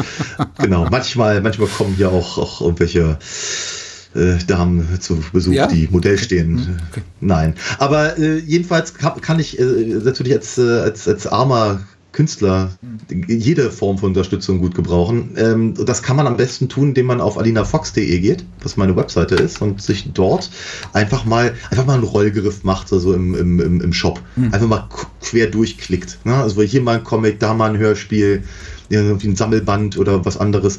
Ne? Also ist genug da, der Bauchladen ist quasi immer geöffnet und ähm, ich freue mich darüber, wenn, wenn dort bestellt wird, weil dann kann ich nämlich auch eine Zeichnung dazu packen und meinen Namen überall raufschreiben. Das ist gut, damit ich ihn nicht vergesse. Und ähm, schicke das dann alles höchstpersönlich ab. Fände ich super, wenn das mal jemand macht. Ja, ich bin absolut dafür. Solltet ihr machen. Ansonsten unterstützt uns auch gerne bei patreon.com slash Bahnhofskino mit einer Patenschaft über zwei oder vier Euro für das Bahnhofskino. Ähm, gerne für lange Zeit, aber gerne auch auf, befristet auf einen Monat, so oder so. Ihr bekommt Zugriff auf, auf unseren Discord-Server, ähm, könnt für ein paar Euro mehr und euch durch unser ganzes Archiv hören. Es gibt regelmäßige Bonusfolgen und sowieso jede Folge Bahnhofskino eine Woche früher als für den Rest der Welt. Ich finde das sehr, sehr gut. Das ist ein faires Angebot. Und wie gesagt, wer das nicht machen möchte, der hört einfach regulär, weil ihr, ihr müsst gar nichts, aber wir freuen uns eben, wenn ihr uns unterstützt. Das hilft uns einfach bei äh, dabei, diesen Podcast inhaltlich und äh, finanziell unabhängig äh, zu betreiben. Ohne schlechte Werbeblöcke wie, ich wollte sagen, wie diesen, aber das stimmt ja gar nicht, weil der war ja exzellent. Wir sprechen über Color of Night, äh, der auf merkwürdigen Weise so, so eine Art Wunschfilm von dir geworden ist, nicht so wirklich, aber ich hatte den Ja. schon öfter mal vorgeschlagen und da kamst du plötzlich damit um die Ecke, als ah, der könnte eigentlich dazu ganz gut passen und ich dachte, ja klar, klar, ich habe den ja auch ungefähr schon 30 Mal erwähnt, jetzt machen wir den auch. Ja. Ähm, meinte auch irgendwann mal zu dir gesagt zu haben, ich glaube, der ist besser als sein Ruf. Und was sagst du jetzt nach der Sichtung? Ah, wuh. Äh, Es ist nicht der Film, den ich gesehen habe damals im Kino. Der Ah. lief Anfang 95 in bundesdeutschen Kinos. Ich habe den in einem Kino, das nicht mehr existiert, in der Bahnhofstraße in Würzburg geguckt. Tatsächlich in äh, Spucknähe zum Würzburger Hauptbahnhof. War eine gute Zeit. Ich damals neunte Klasse, nach der Schule ins Kino. Wunderbare Zeit, Kirschcola getrunken, herrlich. Allein im Kino, Bruce Willis Klein Willis angeguckt und äh, Jane March, die auch damals total heiß war, weil gerade diesen Skandalfilm gemacht da, der, der, der Liebhaber und ja, ich war ziemlich allein im Kino. Aber ich hatte eine gute Zeit, weil ich habe damals auch schon gemerkt, als 15-Jähriger, das ist eine relativ trashige Nummer. Das ist kein guter Film, aber ich fand ihn unglaublich unterhaltsam und meinte dann eben, äh, hier auch, äh, sowas zu haben wie das äh, damalige Basic Instinct Phänomen will heißen, hier gibt's einen Film in der unzensierten, prickelnd erotischen Fassung, der aber so in den USA nicht lief und die gucken wir uns auch als einfach nochmal für den Podcast an. ja. Ähm, und das sei eben der, die Fassung, die heute als Director's Cut filmiert. Das Ah, war ja. sie aber nicht. Ich habe einfach eine deutlich kürzere Produzentenschnittfassung damals geguckt, eben mit all den prickelnden Details drin. Aber Hm. in dieser sehr, sehr ausführlichen Erzählweise, wie wir ihn jetzt gesehen haben, nämlich als 140-minütiger Director's Cut, hatte ich ihn tatsächlich noch nie gesehen und habe tatsächlich einfach seit einem Film entdeckt, die ich bislang nicht kannte und die nichts mehr mit Ah. dem zu tun hatten, was ich da als äh, Schnittsalat damals im Kino beäugen durfte, der mir, wie gesagt, ganz gut gefallen hat. Und Okay. jetzt beim Wiedersehen dachte ich schon, hm, der ist ein bisschen lang im Zahn. Aber vielleicht Ja. dazu im Detail dann später mehr. Wie hat's dir denn gefallen? Ähm, na, ich hatte ihn damals nicht gesehen. Ich habe ihn, ich habe natürlich von ihm gehört, Mhm. weil war ja quasi in aller Munde. Er hatte mich damals nicht interessiert, muss ich ganz ehrlich sagen. Ich wollte, ich hatte einfach kein Interesse daran, den mir anzugucken. Und ich habe ihn auch nie gesehen zwischendurch. Weil ich glaube, ich zwischendurch eben ehrlicherweise auch kein Interesse an dem Film hatte. Und jetzt habe ich ihn gesehen und ähm, jetzt auch nach dem Sehen ist mein Interesse an dem Film sehr eingeschränkt ja. äh, weil besonders gut fand ich ihn, glaube ich, nicht. Ich, ich muss ganz ehrlich sagen, mein, mein, mein erster Gedanke war, schade, also nach 20 Minuten etwa dachte ich, schade, jetzt ist der interessanteste Teil des Films raus, nämlich Scott Bakula. Ja. Scott Bakula mag ich ja nun mal sehr äh, durch, durch Quantum Leap. Äh, und äh, von Enterprise habe ich nicht so wahnsinnig viel gesehen, Mhm. aber ich freue mich einfach grundsätzlich, wenn ich ihn sehe. Ja. So. Und ähm, nun ist seine Rolle nicht riesengroß und er macht jetzt, ich sag mal, ich glaube, ich glaube, er gibt sein Bestes, äh, um halt in seiner Rolle zu sein und eben nicht direkt irgendwie mit seiner Quantum Leap äh, Rolle verbunden zu werden. Das lief ja zu der Zeit, glaube ich, gerade noch so. Ja, könnte sein. Und, ja. äh, und eben gegen die Star-Persona von Bruce Willis anzustinken. Also das ist, das ist schon eine gewisse Form von Leistung, die er da bringt. Aber so richtig hochinteressant ist natürlich auch alles nicht und es wirkt eben auch alles sehr, also die ganze Storyline da äh, wirkt eben sehr nach TV-Movie, ehrlicherweise. Was vielleicht auch der Grund ist, warum man Scott Bakula besetzt hat, ich weiß es nicht. Aber dennoch ist eben, sagen wir mal, der ganze Aspekt, den er halt irgendwie in den Film reinbringt und aufmacht und die ganze Freundschaft zwischen den Psychiatern und all das, das ist das Interessantere gewesen, habe ich so das Gefühl. Danach geht's irgendwie einfach nur noch steil bergab. Fand, ja, das ist, äh, ich habe ich hab Gedanken zu dem Film, sagen wir mal so. Äh, vorneweg äh, zu Cast and Crew, Regie Richard Rush, der viele Filme gemacht hat, aber maßgeblich für zwei oder zweieinhalb bekannt ist, nämlich The Stuntman mit äh, Peter O'Toole, den er Anfang der 70er gemacht hat. Ein, ein, ein, ein Kultfilm, zumindest als solcher wird er oft bezeichnet. Ich habe ihn vor vielen Jahren mal gesehen. Ich konnte damit eher weniger anfangen, aber es ist eine nette, sagen wir mal, Hollywood-Parodie, Hommage. a- alles Mögliche. Ein sehr verquerer Film, aber auch durch, durchaus amüsant, aber trifft nicht so ganz meinen Geschmack. Ich glaube, sein äh, nochmal so ein spätes Karrierehoch hatte er ähm, Anfang der 90er, als er Drehbuchautor war von Air, Air America, der eben ein riesiger finanzieller Erfolg war und über den er eben auch mit dem Produzenten hier Andrew Weiner zusammenkam, der ihn dann später hintergangen hat, wie er erzählt. Also ich, also selbst für Menschen, die den Film nicht mögen, ich kann nur empfehlen, den Audiokommentar auf der vor ein paar Jahren bei Kino Lorber erschienenen Blu-ray mal zu hören, weil die hat, den, den hat Richard Rush, glaube ich, irgendwie drei Tage vor seinem Tod aufgenommen gefühlt und er, man merkt eben, er hat wirklich nichts mehr zu verlieren. Er geht, er geht, er fängt wirklich an mit so, oh, Andrew Weiner, Bruce Willis, alles Arschlöcher und zieht erstmal so richtig schön vom Leder. Und also gegenüber einigen Leuten ist er auch durchaus diplomatisch, aber an Weiner lässt er irgendwie kein, kein gutes Haar. Und Bruce Willis sowieso, ähm, fand ich ganz lustig, das Zitat meinte er, der sei durchs Fernsehen ruiniert worden, worden und ähm, Menschen, die mehrere Jahre im Fernsehen in einer Starrolle ähm, tätig waren, die sind einfach nicht mehr lebensfähig und so, so hätte sich Bruce Willis auch am Set benommen. Also er, er wäre komplett unmöglich gewesen. War auch eine interessante Karrierephase für Bruce Willis, aber vielleicht reden wir darüber später noch, vielleicht auch nicht, weil ich habe das Gefühl, er war relativ weit unten. Es war so kurz vor seinem Pulp Fiction Comeback, Ja. aber nach eben einer nicht ganzen Reihe, aber doch einigen Flops, also nach Last Boy Scout, nach Gefährliche Nähe, eben so ein paar Produktionen, wo man sagte, okay, das ist dann eben nicht mehr der Bruce Willis. Hudson Hawk. Ah, Hudson Hawk, genau. Mhm, Nicht Last Boy Scout, ich wollte sagen Hudson Hawk. Ich glaube, Last Boy Scout war sogar noch ein relativ großer Erfolg, aber der war auch ein paar Jahre früher. Nicht die beste Zeit für Bruce Willis. Egal. Richard Rush, Regie, äh, Drehbuch Matthew Chapman, Billy Ray, Hauptrolle Bruce Willis, der bereits von dir erwähnte Scott Bakula, leider viel zu schnell tot. Jane March hatten wir auch bereits erwähnt. Ruben Blades oder Ruben, Ruben Blades, Blades, wie auch immer. Leslie Ann Warren, Brad Dourif, Lance Hendrickson, Kevin J. O'Connor und in einer kleinen Rolle Eric LaSalle. Ja, super, ja. Dr. Schön. Benton, noch ein Aus Doktor. ER, genau. Genau, Ja, äh, neben Dr. Beckett noch Dr. Benton, äh, der äh, über, über den ich mich jetzt diesmal besonders gefreut habe, weil Hm. der taucht in der Kinofassung, die ich damals gesehen habe, praktisch nicht auf. Oh. Weil diese ganze Nebenhandlung, so von Hm. wegen, in der vermittelt wird, dass Buck, einer der Patienten in dieser Therapiegruppe, Hm, in der sich da äh, Dr. Bill Capper einfindet, und der ermittelnde ähm, äh, Police Lieutenant, dass sie sich kennen und eine gemeinsame Vergangenheit haben. Diese ganze Nebenhandlungsstrang fehlt komplett. Ah, ähm, weil er stört ja einfach nur auf dem Weg zu weiteren Sexszenen. Es gibt eben auch in der Kinofassung eine weitere Sexszene, aber die, die ist Ah, ja nicht okay. enthalten. So, Ah. Inhaltsangabe ga- ganz kurz ähm, von Moonshade. Natürlich. Dem Psychologen Dr. Bill Kepper hechtet mitten in der Sitzung ein Patient durch das Praxisfenster. Daraufhin, selbst mit einem psychischen Knacks belastet, besucht er einen befreundeten Kollegen, das ist Scott, Scott Bakula, der eine Gründe, ach, das ist auch schön, er hat Bakula mit, mit C statt K geschrieben. Jetzt liest sich ein bisschen so wie Dracula oder Ba- Blackula. Ja, auch schön, ja. Äh, der eine Gruppe. Count Chocula. Count Chocula, der eine Gruppe bunt gemischter Patienten führt. Leider wird sein Freund kurz darauf Opfer eines Messerstechers und Kepper übernimmt widerwillig die Gruppe, in der von sexuellen Störungen bis zu Genauigkeitsfanatikern alles vorhanden ist. Kepper vermutete Mord, Mörder unter den Gruppenmitgliedern, während er sich selbst in eine halsbrecherische Affäre mit der Geliebten seines Freundes stürzt. Doch die Morde setzen sich fort. Punkt, Punkt, Punkt.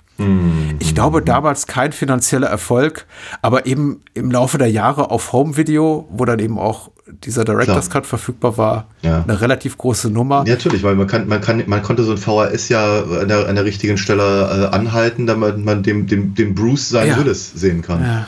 Und man unterschätze nicht den Star-Appeal von Jane March zu dieser Zeit, die eben damals auch bei Thomas Gottschalk auf der Couch saß, als dieser Und Film sich vermutlich von ihm hat begrapschen lassen, wie er das so Natürlich, gerne getan natürlich. hat. Ja, Der alte Mann legt dir mal die Hand aufs Knie. Na, wie gefällt dir das?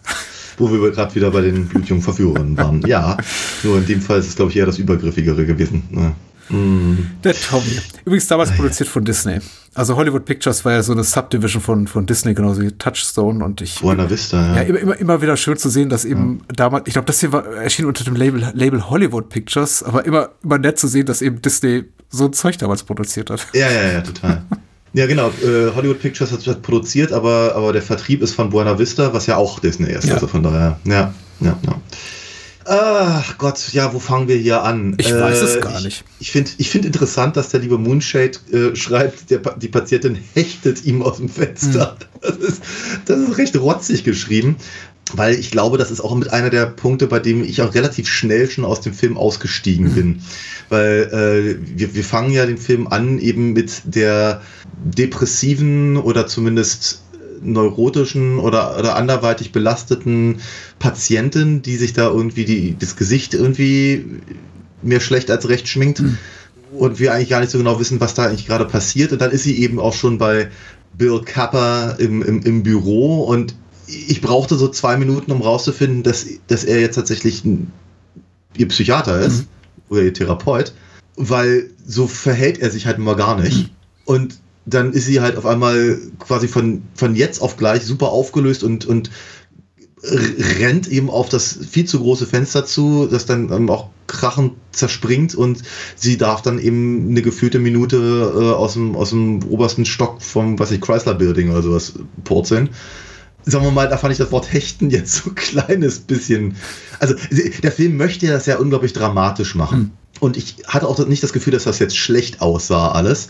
Aber mir fehlte hier schon so ein bisschen der Kontext oder zumindest die Greifbarkeit der Szene. Und das sollte sich ehrlicherweise auch durch den gesamten Film ziehen, weil ich nehme Bruce Willis zu keiner einzigen Sekunde in diesem Film ab, dass Nein? er ein Psychiater ist. Nein? Nein, weil ich, äh, äh, äh, ich glaube, ich glaube, er legt seine Figur so ein bisschen als sehr, sehr stark in Richtung eines, eines Noir-Detectives an. Und das würde ich ihm auch abnehmen. Da hätte ich, hätte ich gar, nicht, gar nicht so ein großes Problem mit, wenn man einfach am Anfang sagen würde, so der Mann ist eben, also vielleicht keine Ahnung, der, äh, das, das ließe sich so einfach auch auf der Tonspur lösen. Ne? Er war vielleicht mal äh, äh, äh, Psychiater oder hat eben mit Scott Bakula Psychiatrie studiert, aber hat jetzt eben eine, ähm, äh, eine Detektei oder sowas.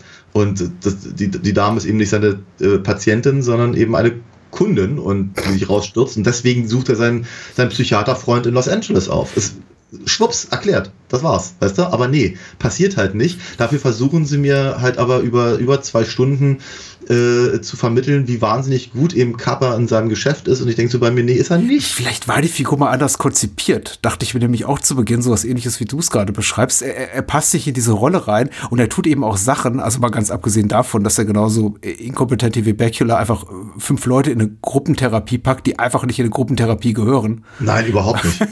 Also weder, weder, weder von ihren Problemen noch von ihrer Art Ja. noch von ihrer, von ihrer von ihrem Willen dort zu genau, sein. die sich ja. feindselig gegenüber und überhaupt gegenüber dem Idee der, Thera der, der, der Idee der Therapie überhaupt eingestellt sind. Aber eben Ja. auch, ähm, Kepper scheint ja auch keine Ahnung von dem zu haben, was sein Kollege da Dr. Bob Moore, also Scott Bakula, Ja. da macht. Ich glaube, ist sogar an einer Stelle verwundert darüber, dass er einen Bestseller geschrieben hat, ein Bestseller-Sachbuch. Und einer der Ja. Patienten, ich glaube, Brad Dourif Clark, sagt dann hier, ich habe das Buch geschrieben, äh, das Buch hier gelesen von, von Dr. Bob, kennen Sie das auch? Ach nee, ist ja interessant, was? Und ja, ja, jeder hat das gelesen, Millionen Bestseller. Und der, der wohnt eben in einer dicken Villa in L.A., in, in offenbar Ja. großem Wohlstand. Und Dr. Bill wundert das alles so ein bisschen. Was macht Ja. sein Kollege da eigentlich? Was für ein Leben lebt er da? Ist ja spannend. Oh, ich als irgendwie ja. blasierter New Yorker krieg das ja gar nicht mit. Und Ja, so er, er scheint nicht wirklich wie ein Kollege und Freund zu sein, sondern eher so wie jemand, der, genau, wie, wie so ein Detective, also ein Private Eye in so ein Szene, Szenario reinstolpert, in dem er eigentlich nicht sein soll. Richtig, genau.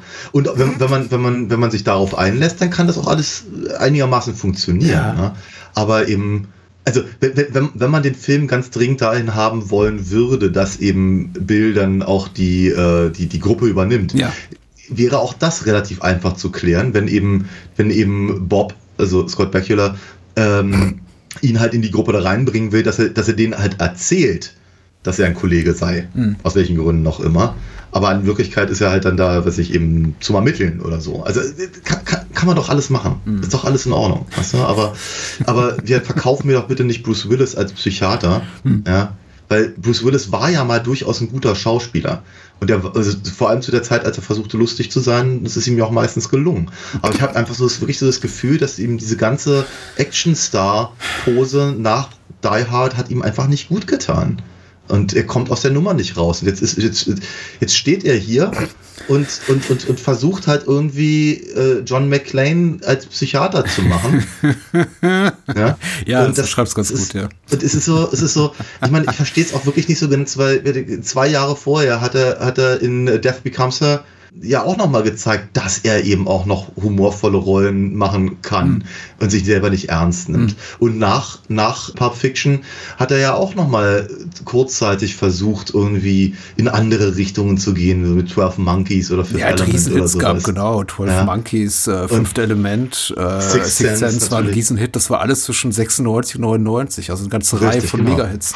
Genau. Und, und erst danach ist er dann wieder zurückgegangen in diese, in diese Action-Geschichte, in der er jetzt äh, bis zum Schluss irgendwie bei Direct-to-Video festhing. Ne? Also, aber wie gesagt, hier, es, ich, ich nehme es einfach von hinten vorne nicht ab und damit stehe ich halt auf Kriegsfuß mit diesem Film einfach schon im, in Prämisse. Das ist nicht gut. Gut ist tatsächlich, dass sie eben für diese, ähm, diese Gruppe, die einfach nicht zusammen funktioniert, aber einen Haufen sehr guter Leute gekriegt Ja, haben. das dachte ich mir auch. Also äh, hier Leslie Ann Warren, ich fand sie so toll in Mission Impossible in den 70ern. Sie ist keine Barbara Burns, Burns, bin mir nicht ganz sicher, wie man den Namen ausspricht, aber äh, sie- gra- gerade weil sie auch nicht in diese Richtung gehen äh, sollte, in der, in der alten äh, Fernsehserie funktionierte sie aber so wahnsinnig gut und ich, ich äh, als, als ich sie jetzt hier sah, freute ich mich sehr. Aber sie machen leider aus der Figur auch deutlich zu wenig, auch wenn sie, sie gibt sich, ich glaube, sie gibt sich Mühe, ist aber zu überkandidelt alles in allem, in dem, was sie da tut. Äh, Lance Henriksen ist klasse, äh, aber auch ihm geben sie nicht genug Fleisch am Knochen. Und ich vermute mal, wenn du sagst, dass eben diese ganze, dieses ganze, ja, dieses, dieses, dieses Dreieck zwischen seiner verstorbenen Frau und dem hier, äh, wie hieß er noch gleich? Detective Äh, Martinez, ja. Genau, Martinez. Lieutenant Martinez, ja. Und ihm halt, wenn das halt in, dem, in der anderen Version gar nicht drin ist, dann ist ja sogar noch weniger irgendwie an der Figur dran. Die Backstory aller Figuren, die in dieser Gruppentherapie sind, fehlt einfach oder ist aufs Notwendigste reduziert. Also du siehst fast nichts von ihm. Also Genau. Ke- Ke- Kevin O'Connor hier als Casey siehst du auch wirklich Ja. auch nur in den wirklich, wenn er dann auf uh, umgebracht wird. Ja. Äh, kurz Und vor das darf er noch erwähnen, klar, er hat eine neue Freundin und dann wird Ja. er umgebracht. Aber, aber auch Kevin, Kevin J. O'Connor fand ich recht gut hier. Tatsächlich, also, die sind alle in Ordnung. Und ich, ich, auch, auch, auch er ist einer von diesen Leuten, die ich immer wieder gerne sehe. Und wir hatten ihn ja in, äh, Ma- The Mummy, Ja. haben wir drüber, äh, drüber gesprochen und äh, G.I. Joe. Er macht solche Filme, aber er macht auch ganz viel mit Paul Thomas Anderson, was ich auch überraschend finde. Also, Richtig. Ich, ich, ich, ich, ich sehe ihn ganz gerne. Ich finde auch ihn hier ein kleines bisschen zu überkandidelt, alles in allem, aber er macht das, was er machen soll. Das ist halt der Film, in dem er ist und die Rolle, die so für ihn geschrieben wurde. Und an seiner Leistung habe ich überhaupt nichts auszusetzen. Mhm. Ich habe ein bisschen was eben auszusetzen, wie seine Rolle charakterisiert ist und, und was sie mit ihm machen und so, aber grundsätzlich schon schön. Und Brad Dourif, da, äh, ich, ich, hätte ja, ich hätte ja fast den Fernseher küssen können, weil äh, dadurch, dass er jetzt eben diese Rolle hier spielt, konnte er in meiner, in meinem, meinem persönlichen äh, Ansehen das negieren, was wir letztens, was wir letztens hatten. Ähm, und äh, frisch vom Set von Death Machine rüber richtig, gehechtet. Richtig. Also, ja, und äh, bin, bin, ich bin froh zu sehen, dass, dass sagen wir mal, zu 98 Prozent meiner Aussage, dass wenn er in einem Film drin ist, dass er gleich schon mal eine Klasse besser wird, ja. äh, dann doch aufrechterhalten ja. werden kann. Ich freue mich auch immer über ihn. Es ist super. Also die, die, die, die Gruppe mag ich sehr gerne. Hm. Ich mag auch deren, deren Interaktion, äh, äh, auch wenn sie jetzt völlig an den Haaren herbeigezogen ist, aber auch ganz gerne. Äh, dagegen habe ich gar nichts. Ich habe natürlich ganz massiv und ausführlich was gegen Richie. Aber Richie. darüber werden wir vermutlich dann später reden, denke ich mir. Hm. Aber an der Stelle erstmal, ja, Jane March, äh, ich, ich nehme dir das so ab, wenn du, wenn du, äh, wenn du sagst, dass das irgendwie, irgendwie super heiß war damals 95, äh, 94 für mich sah sie ehrlicherweise ein bisschen aus wie eine anorexische Fassung von Pippi Langstrumpf. Also von daher, hm. ich, ich, fand auch ihre schauspielerische Leistung jetzt nicht so super toll. Hm. Von daher dachte ich so bei mir, warum, warum, warum ist sie in diesem Film? Aber sie war, das sie muss war in diesem Film, weil sie an der Seite von Tony Langkafei in äh, Jean-Jacques Ados der Liebhaber die Hauptrolle spielt. Und das war eben, eben gerade in Europa ein riesiger Kassenerfolg. Ja, das glaube ich gerne, ja. Und du findest ab wenige junge Schauspielerinnen diese Attraktivitätsgüte, die eben bereit sind, 90 Prozent der Laufzeit eines Films nackt durch die Gegend zu laufen. Das ist durchaus ein Faktor, ja, das ist richtig. Ich bin jetzt ein bisschen zynisch tatsächlich und ich, ich ja, aus Überzeugung, weil ich glaube, das war auch die, die Haltung der Produzenten, warum man sie eben hm. besetzt hat, um einfach daraus hm. Kapital zu schlagen. Und ja. sie war alliiert mit einem der Produzenten, habe ich mir sagen lassen. Ah. Ja. Also okay. äh, das erzählt zumindest äh, Richard Rush, Dick Rush auf seinem Audiokommentar. Sagt, er war da doch etwas überrascht, als sie irgendwie Arm in Arm mit einem der Produzenten ans Set kam und meinte, wir haben übrigens gestern geheiratet. Äh, und er weiter sorgte wieder für ganz andere Probleme bei den Dreharbeiten. Aber ähm, ja, logisch. Ja. ja, ich bin ein bisschen enttäuscht mhm. von dem Film, muss ich ganz ehrlich sagen, weil ich finde ihn jetzt nicht schlecht. Ich habe ihn aber tatsächlich viele Jahre lang auch gelobt im äh, erweiterten Bekanntenkreis, im cinephilen Bekanntenkreis als doch unterschätztes Werk im Bruce Willis schaffen und muss jetzt feststellen, nee, so gut ist er gar nicht, zumindest nicht in der Fassung, die ich jetzt gesehen habe, weil es so sehr wirkt, glaube ich, wie ein echter Film und weil man auch, glaube ich, versucht, ja. allen Figuren, auch wenn sie mich nicht interessieren, zu viel ja, was sagt das, irgendwie Fleisch an die Knochen zu geben oder einfach eine Backstory und eine Persönlichkeit für die aufzubauen, die mich im Grunde nicht interessiert. Ich fand eigentlich diese etwas schlichtere Schnittversion mit stärkerem Fokus auf die Sex- und Gewaltszenen, der, der hm. Producers Cut, der damals im Kino lief, ich fand den so verkehrt nicht, weil ich jetzt ja. eben auch beim Wiedersehen mit dem Film und beim erstmaligen Sehen dieser Langfassung festgestellt habe, so sehr interessiert mich das alles gar nicht. Also einige schon. Ich bin natürlich um, um jede Minute dankbar, die Lance Henricks länger auf der Leinwand zu sehen ist. Mhm. Aber es gibt eben auch unglaublich viel hier zu sehen, was mich überhaupt nicht interessiert. Ja. Gerade was so die, die Backstory von Dr. Kepper betrifft. Und äh, ähm, die, die Szene zu Beginn da mit ihm in der, in, schon an, an, mit seinem Mentor da in New York und, und der, der mm. Sprechstunde, an deren Ende sich habe seine Patientin da umbringt, das alles irgendwie äh, fehlt entweder komplett oder stark verkürzt in der, in, in der Kinofassung. Und ich will auch ehrlich gesagt gar nicht davon mehr sehen, weil es mir einfach mehr Zeit darüber gibt, darüber nachzudenken, über das, was du eben angesprochen hast, dass eben Bruce Willis schlecht ist in der Rolle und Dr. Kepper ein echt schlechter Psychotherapeut ist. Ja, oder Verhaltensforscher ja, ja. oder was auch immer. Er, er, er, ist, er korrigiert ja halt zu Beginn, dass er eigentlich Behavioralist ist oder so. Ja. Whatever. Weißt du, er, er, passt hier einfach nicht rein. Es ist eine schlechte Idee, dass er den Job macht, den er macht. Er wirkt wenig überzeugend. Und eigentlich denke ich die ganze Zeit, er muss da raus. Jetzt habe hm. ich mir gedacht, hm, ich glaube, Bruce Willis kann lustig sein. Natürlich kann er ein Actionstar sein. Er kann auch äh, sentimental sein, melancholisch, auch weich sein. Hat er auch in einigen Filmen bewiesen. Aber vielleicht ja. kann er einfach keine Intellektuellen spielen. Möglich. Hab mich natürlich auch so ein bisschen sofort an Six Sense erinnert gefühlt, wo er eben auch ein Therapeuten spielt. Aber ja, der, der stimmt, nicht ja, so sehr auf, glaube ich, das fokussiert, was er beruflich macht, sondern, glaube ich, eher so diese Melancholie seiner, seiner ja. Figur eher in den Vordergrund schiebt und deswegen ja. es nicht so auffällt, dass er vielleicht auch nicht das naheliegendste Casting ist für die Rolle. Es Keine Ahnung.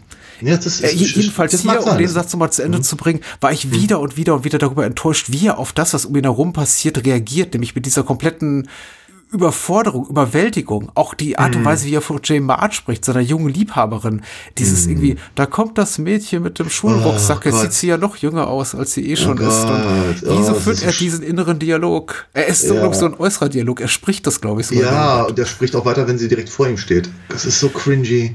Ah, widerwärtig. Ah. Ähm, sag mal so, in dieser etwas sch- schlichteren, auf vordergründigere Reize abzielenden Schnittfassung war eben, waren eben auch Szenen, in der eben alle in der Gruppentherapie offenbaren, dass sie offenbar alle gerade eine erotische Affäre haben mit einer, mit einer sehr jungen Frau, dass es eben spätestens da offensichtlich werden sollte für alle Beteiligten, dass sie, dass da irgendwas mit ihnen gemacht wird, dass sie gegeneinander oder dass, dass sie ausgespielt werden oder, oder übers Ohr, über- übers Knie gezogen werden, offensichtlich. Und hier verkauft mir der Film aber das immer noch so als so ein Spannungsmoment, als so, oh, was Ja. passiert da wohl? Und dann dauert es noch mal eine weitere halbe Stunde, bis dann am Ende irgendwie die Erkenntnis kommt, oh, es ist alles dieselbe Frau. Das sind alles. Ja. Ja, sowieso, dass auch kein, dass keiner hinter diese unglaublich schlechte Maskerade von Richie blickt. Was? Ja, die, die nehm ich- Flaschenbödenbrillengläser, die täuschen noch jeden. Ja, es ist dieses Uglifying, die, dieses, ne, Ja, ich mach dir es irgendwie, ich mach, mach einer attraktiven Frau irgendwie einen Affenschaukel und eine dicke Brille Ja. und schon ist sie Ja. Ja. der Nerd. Ja, wir können über Richie reden. Ja, später. Später, okay. Bis dahin, bis dahin würde ich gerne noch sagen, ein, auch ein weiterer Punkt, der mich jetzt stark enttäuscht hat, war, es gibt viele Punkte, die mich noch stark enttäuscht haben, wenn ich so drüber nachdenke, aber äh, ist diese, diese äh, der, der Aspekt der Oh Farbenblindheit. ja, daher der Filmtitel. Richtig, da, das ist genau der Punkt. Daher der Filmtitel. Und dann haben wir die eine Szene am Anfang, wenn eben seine, seine, seine Patientin aus dem Fenster stürzt und er eben durch das Trauma des äh, kaputten Körpers am, am, auf, dem, auf dem Asphalt eben aufhört, rot zu sehen. Ja. Nicht, dass äh, Bruce Willis das übertrieben gut vermitteln kann, ja, aber ich finde die Idee an sich nicht verkehrt. Ja. Das ist, das ist tatsächlich ein interessanter Ansatz. So, dann wird das noch ein oder maximal zweimal erwähnt im Laufe des Films. Mhm. Also nehmen wir vielleicht sogar drei oder viermal. Dann hat das aber null, aber auch wirklich null Konsequenz. Bis er dann Ja. in dem Atelier von, äh, von hier Kevin J. O'Connor Ja. äh, durch, durch, durch, die, durch, die, den, den, durch das, was wir annehmen, irgendwie, keine Ahnung, grauer Farbenmatsch Mhm. ist, läuft. Nur damit uns dann ein paar Minuten später die Kamera zeigt, oh, das ist übrigens Blut. Ja, Blut. Die Idee fand ich auch nicht schlecht. Nicht, dass der Film draus was draus macht, aber es ist, da ist eine, da ist ein interessanter, zu spät, aber es ist ein interessanter Hinweis. Aha, guck mal, unser Hauptdarsteller hat hier halt noch ein Problem. So. Und dann hat, gibt, es gibt aber eben ehrlicherweise keinen ausschlaggebenden Punkt bis zum Ende, wo dieses Problem wirklich irgendetwas mit der Handlung zu tun hätte. Weder mit der, mit, mit einem Suspense-Moment, ja, also denke, denke mal an die Höhenangst von Jimmy Stewart in Ja. Vertigo. Ja, Ich muss ja es dann- widersprechen tatsächlich. Es gibt eine Autoverfolgungsjagd, wo seine Verfolgerin den anruft und sagt, ich, ich bin in einem roten Cabrio. Und er sich Ja, umguckt und okay. er kann nicht sehen, welches rote Cabrio. Ja. Und dann muss er die Abzweigung nehmen, von der Autobahn runterfahren, damit er eben sieht, welches Auto ihn verfolgt. Ja, es ist nicht so überzeugend gerade, aber ja, okay. Aber es, spielt, es Äh, hat eine Relevanz, wollte ich nur sagen. Aber ja, du, hast schon recht, ja. es ist weitgehend verschenkt. Ich bin ja auch zu 90 Prozent bei dir. Es ist zu 90 Prozent verschenkt, Genau. aber nicht komplett. Und, und, und, und, und am Ende darf er dann eben, darf er dann eben das rote Licht von dem, von diesem Signaldingens Mhm. da sehen. Äh, Um zu signalisieren, dass es ihm jetzt wieder besser geht. Natürlich, das geht sehr schnell. Ne? Und das so. Ja, verschenkt. Verschenkt ist absolut richtig. Äh, Es wäre aber doch sehr interessant gewesen, wenn in diesem gesamten Film überhaupt nicht die Farbe Rot aufgetaucht wäre. Zum Beispiel. Mhm. Ja, also wenn man wirklich gesagt hätte, ich, ich, ich, ich als Filmemacher streiche die Farbe Rot komplett aus, aus dem, aus dem Setdesign Ja. Um daraus dann, und, und dann natürlich eben auf, auf der, auf der Suspense-Ebene Mhm. eben vielleicht noch was einfallen lassen, damit das eben auch wirklich wichtig ist, dass er eben die Farbe Rot nicht sieht. Ja, ja, ja alles Hm. Mögliche. Er, er ist, ich, ich, ich, rede jetzt irgendwie aus dem, aus dem, es zieht mich also gerade aus den, aus den Ärmeln, aber also ich kann auch, er, er wäre, äh, guck mal, hier, Martinez zum Beispiel. Martinez ist ja, ist, äh, äh, vermittelt einem ja den Eindruck, als würde er glauben, dass vielleicht äh, Bill irgendwie an Bobs Tod beteiligt Natürlich, ist. klar. So, wenn wir jetzt wüssten, Mensch, der Mörder hat, was ich eben eine, ein rotes Hemd angehabt, aber Kappa wusste gar nicht, dass er an dem Tag auch ein rotes Hemd anhat, weil er sieht's ja nicht. oder sowas, weißt du? Oder hat er Blutflecken auf dem, auf dem, auf dem, auf dem Hemd oder so oder an den Händen oder sowas, aber er sieht sie nicht, weil er die Farbe rot nicht sieht. Irgendwelche Sachen, irgendwas in der Richtung. Aber der Film ist eben nun mal nicht Vertigo oder äh, äh, andere Psychothriller von Hitchcock Mhm. ne, oder De Palma. Als mir das so zwischendurch auffiel, fand ich es eben nicht nur verschenkt, sondern ich fand es regelrecht ärgerlich, Ja. dass sie im Prinzip so etwas einführen und dann den ganzen Film danach benennen und irgendwie ein großes Ding draus machen, aber nicht, nicht, nicht clever genug. Sie haben es zweimal, bringen sie es zum Einsatz. Und es wird auch äh, referenziert auf einer Dialogebene, ja, aber ohne große Konsequenz. Ich hatte, hatte auch mit einem, äh, damals wie heute, mit einem größeren, will heißen, äh, etwas beeindruckenderen Payoff gerechnet. Weil, wie gesagt, das ist, genau, der Film beginnt damit, der Filmtitel referenziert das Leiden, diese Farbblindheit. Es muss am Ende doch auch handlungsrelevant sein. Stattdessen wird es dann eben noch mal kurz handlungsrelevant so im letzten Drittel des Films, also als wir diese große Verfolgungsjagd da haben und eben bei beim Tod hier von Kevin O'Connors Figur. Aber du hast recht, also für das Finale spielt es keine Rolle, außer eben, oh, er kann wieder rot sehen. Und auch diese sofortige Heilung ist nicht wahnsinnig nachvollziehbar. Also in der Kinofassung noch schlechter gelöst, weil dann guckt er einfach dieses Ampellicht an und sieht wieder rot. Da gibt's so nicht mal diese Überblende, wie wie es hier gelöst ist in der, in der längeren Schnittfassung. Aber so oder so, ja, es ist, es ist halbherzig. Und au- auch da, da, da, da schien mal eine Idee zu sein, die wahrscheinlich im Prozess des Drehbuchumschreibens und das, da ist eben auch Richard Rush mit irgendwie an die Öffentlichkeit gegangen. Da, da ist einiges passiert zwischen dem, was er eigentlich verfilmen sollte und dem, was er dann am Ende so als Skript in die Hand gedrückt bekam. Und der Ja. äußert dann eben auch seinen Unmut. Also, dass er, der, der Film in keiner Form das ist, was er jemals machen wollte. Und also es, es wirkt einfach so, als seien da Sachen rausgeflogen, die irgendwann mal eine Rolle spielten. Äh, will ich die wieder in dem Film sehen? Nein. Zum Teufel, weil da wäre der Film wahrscheinlich noch länger, als er schon ist. Und so ist er schon irgendwie ha- hart an meiner Schmerzgrenze. Ja, ja. Aber ja, äh, ja, ich, ich gebe dir ja recht, das ist, es ist unterwältigend. Ja.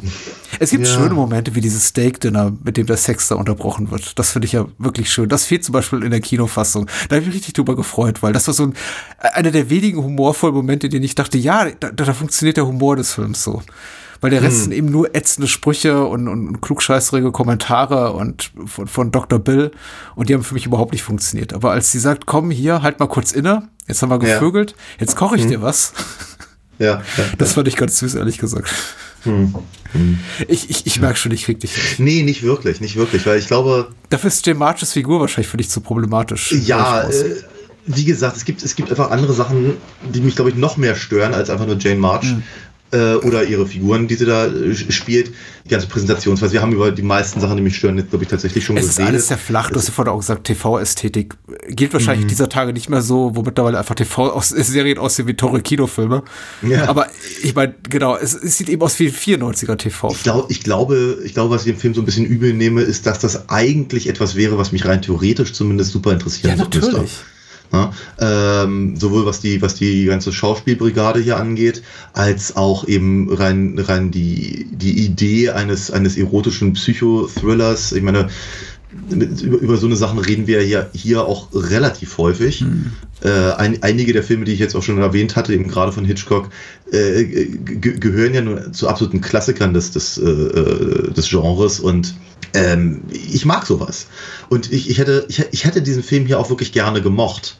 Äh, auch, auch durchaus, wenn er, wenn er eben, sagen wir mal, sleasiger noch gewesen wäre und all das. Ich, der, hat, der hat schon so seine Berechtigung, aber ich finde halt einfach, dass der ganz, ganz seltsame Entscheidungen trifft, mit denen ich einfach nicht d'accord gehe.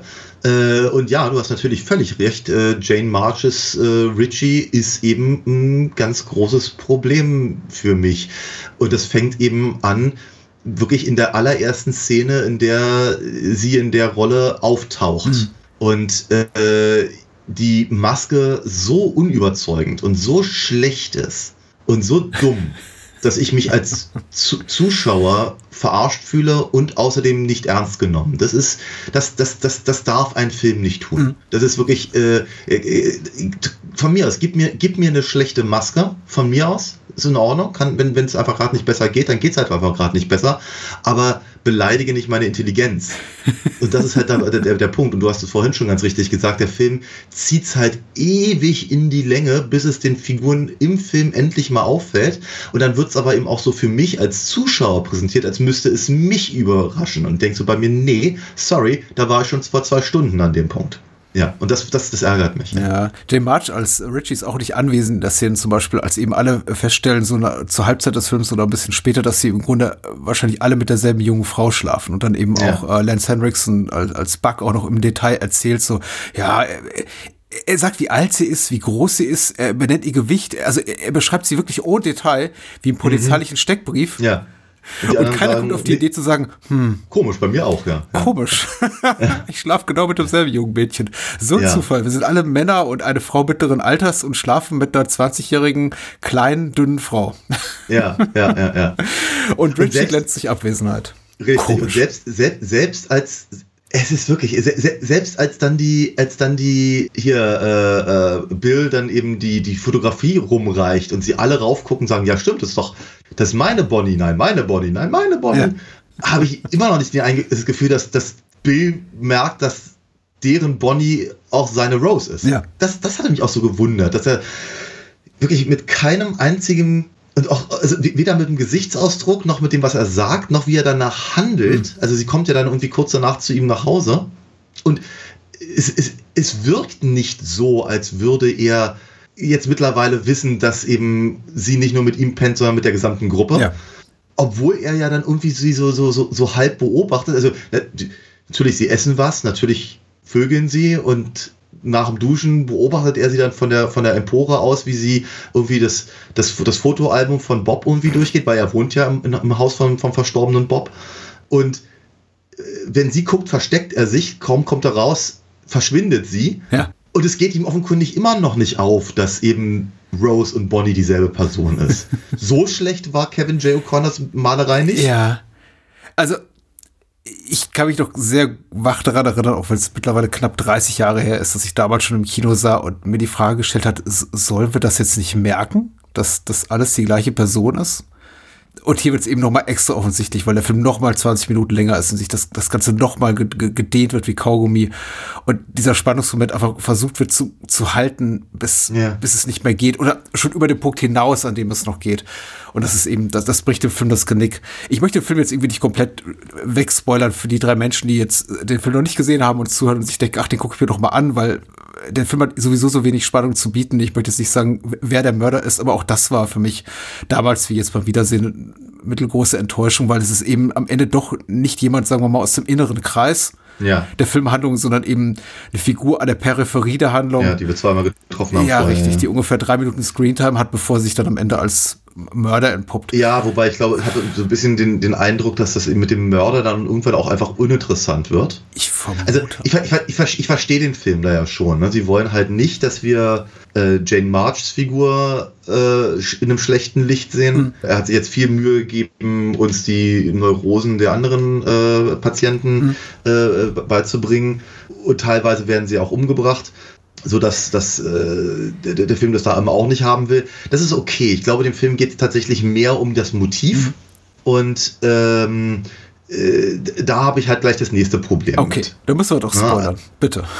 Ja, nee, ja, ich versuche pass auf, ich versuche es erstmal unspoilerig und wenn es nicht geht, müssen wir da reinrutschen.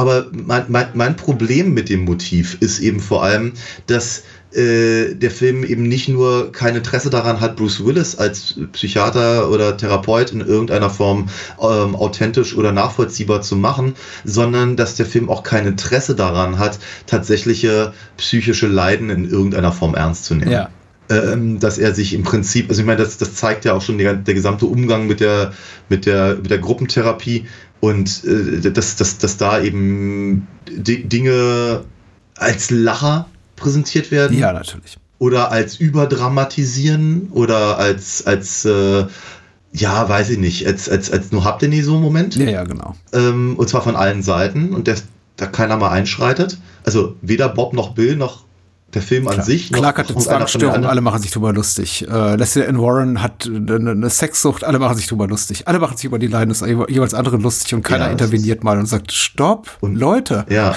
ja, ja. So, so, ist einigermaßen unmöglich, ja. Ja. Und ähm, da, und dass, sie, dass sie dann aber letztendlich eben nicht nur ein psychisches Leiden, sondern mindestens von zwei Personen für einen, für einen Twist ausnutzen, der die hat weder die Grundlagen dieser, dieser, dieser, dieser Leiden versteht, noch die, noch die, noch, noch irgendeine Form von, ich weiß nicht, wie ich sagen soll, Mitleid vielleicht? Oder zumindest Verständnis für die Figuren auf, aufbringt.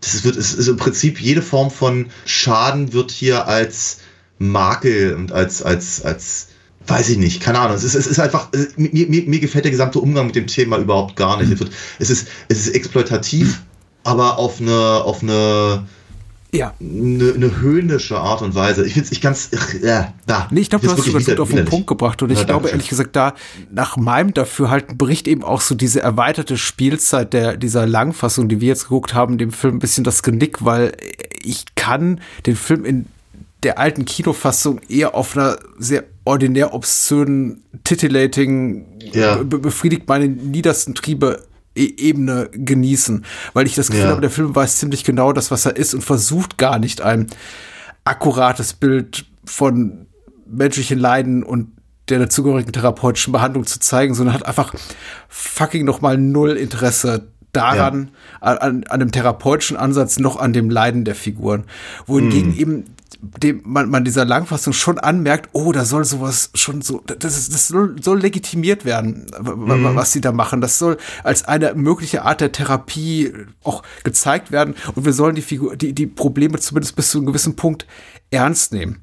Durch auch diese langen, langen Szenen, die wir eben haben mit Leslie Ann Warren, die wie gesagt ihre Sache super macht und ihrer, ihrer jungen Freundin, die eben, ich glaube Rose heißt sie. Bonnie. Bonnie, ihre Freundin Bonnie, die eben Rose ist, die eben Richie ist, die eben alle anderen ist, ähm, Ja. bekommt das Ganze eben so, so, so ein Futter, was den Film, also ich finde den Film so hinten raus einfach eher schadet, weil ich denke, we- wenn du schon machst, we- wenn du schon so angehst und sagst, okay, wir, wir geben einfach den Figuren dieses ganze Innenleben, dann will ich eben auch, dass es mit, der, mit einem gewissen Maß an Anstand Ja. und, und Ehrfurcht auch, auch behandelt wird.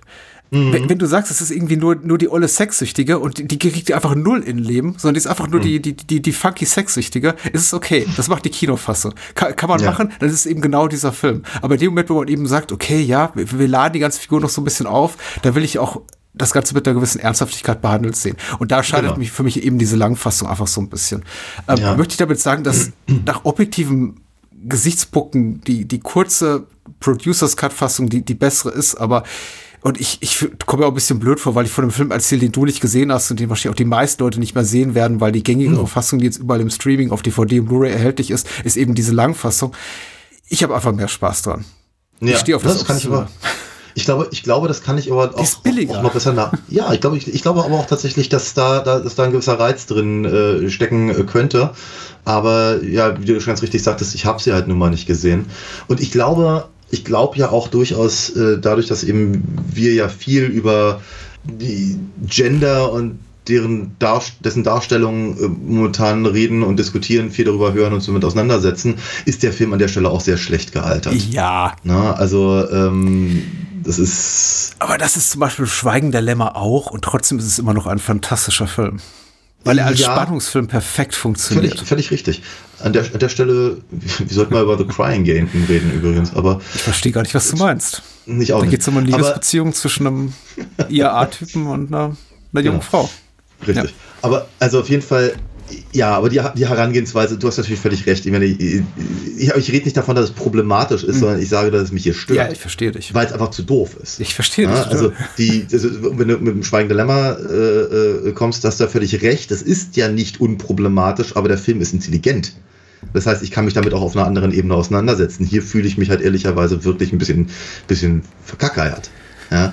Und ähm, das, sowas, sowas, sowas nehme ich halt übel, ehrlicherweise. Ja. Wenn der Film ihm auch sonst nichts anderes bietet. Und ja, nochmal, da wirst du sicherlich recht haben, wenn der, wenn die, wenn die kürzere Fassung einfach sagen wir mal, sich ihrer eigenen Schmierigkeiten mehr bewusst ist, dann kann da ja wieder ein gewisser Spaß dran, Ja. dran sein. Das würde ich gar nicht ausschließen wollen. Ne? Ich fühle mich ganz schwierig, wenn ich das sage, weil es offenbar nicht die Fassung ist, die Richard Rush machen wollte und deswegen, Ja. äh, meine Güte.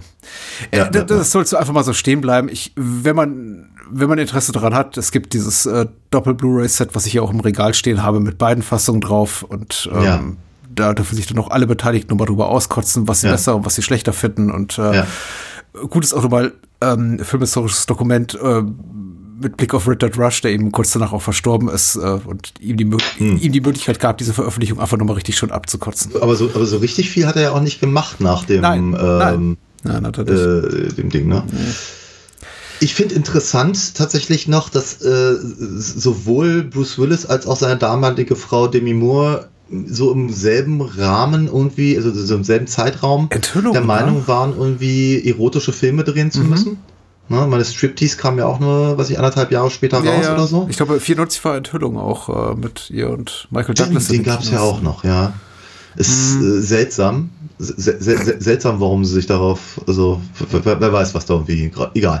Aber ähm, ich muss aber auch sagen, ich fand aber auch die Sexszenen an sich sehr unterwältigend. Ja, Äh, Das haben, wir halt sehr, Ja. sehr, sehr, sehr, ja doch. Wir haben, äh, wir haben jetzt ja gerade wirklich sehr, sehr viel über den Film gesprochen, auf der Ebene, wie der Film vielleicht auch Mhm. möchte, dass wir über ihn reden.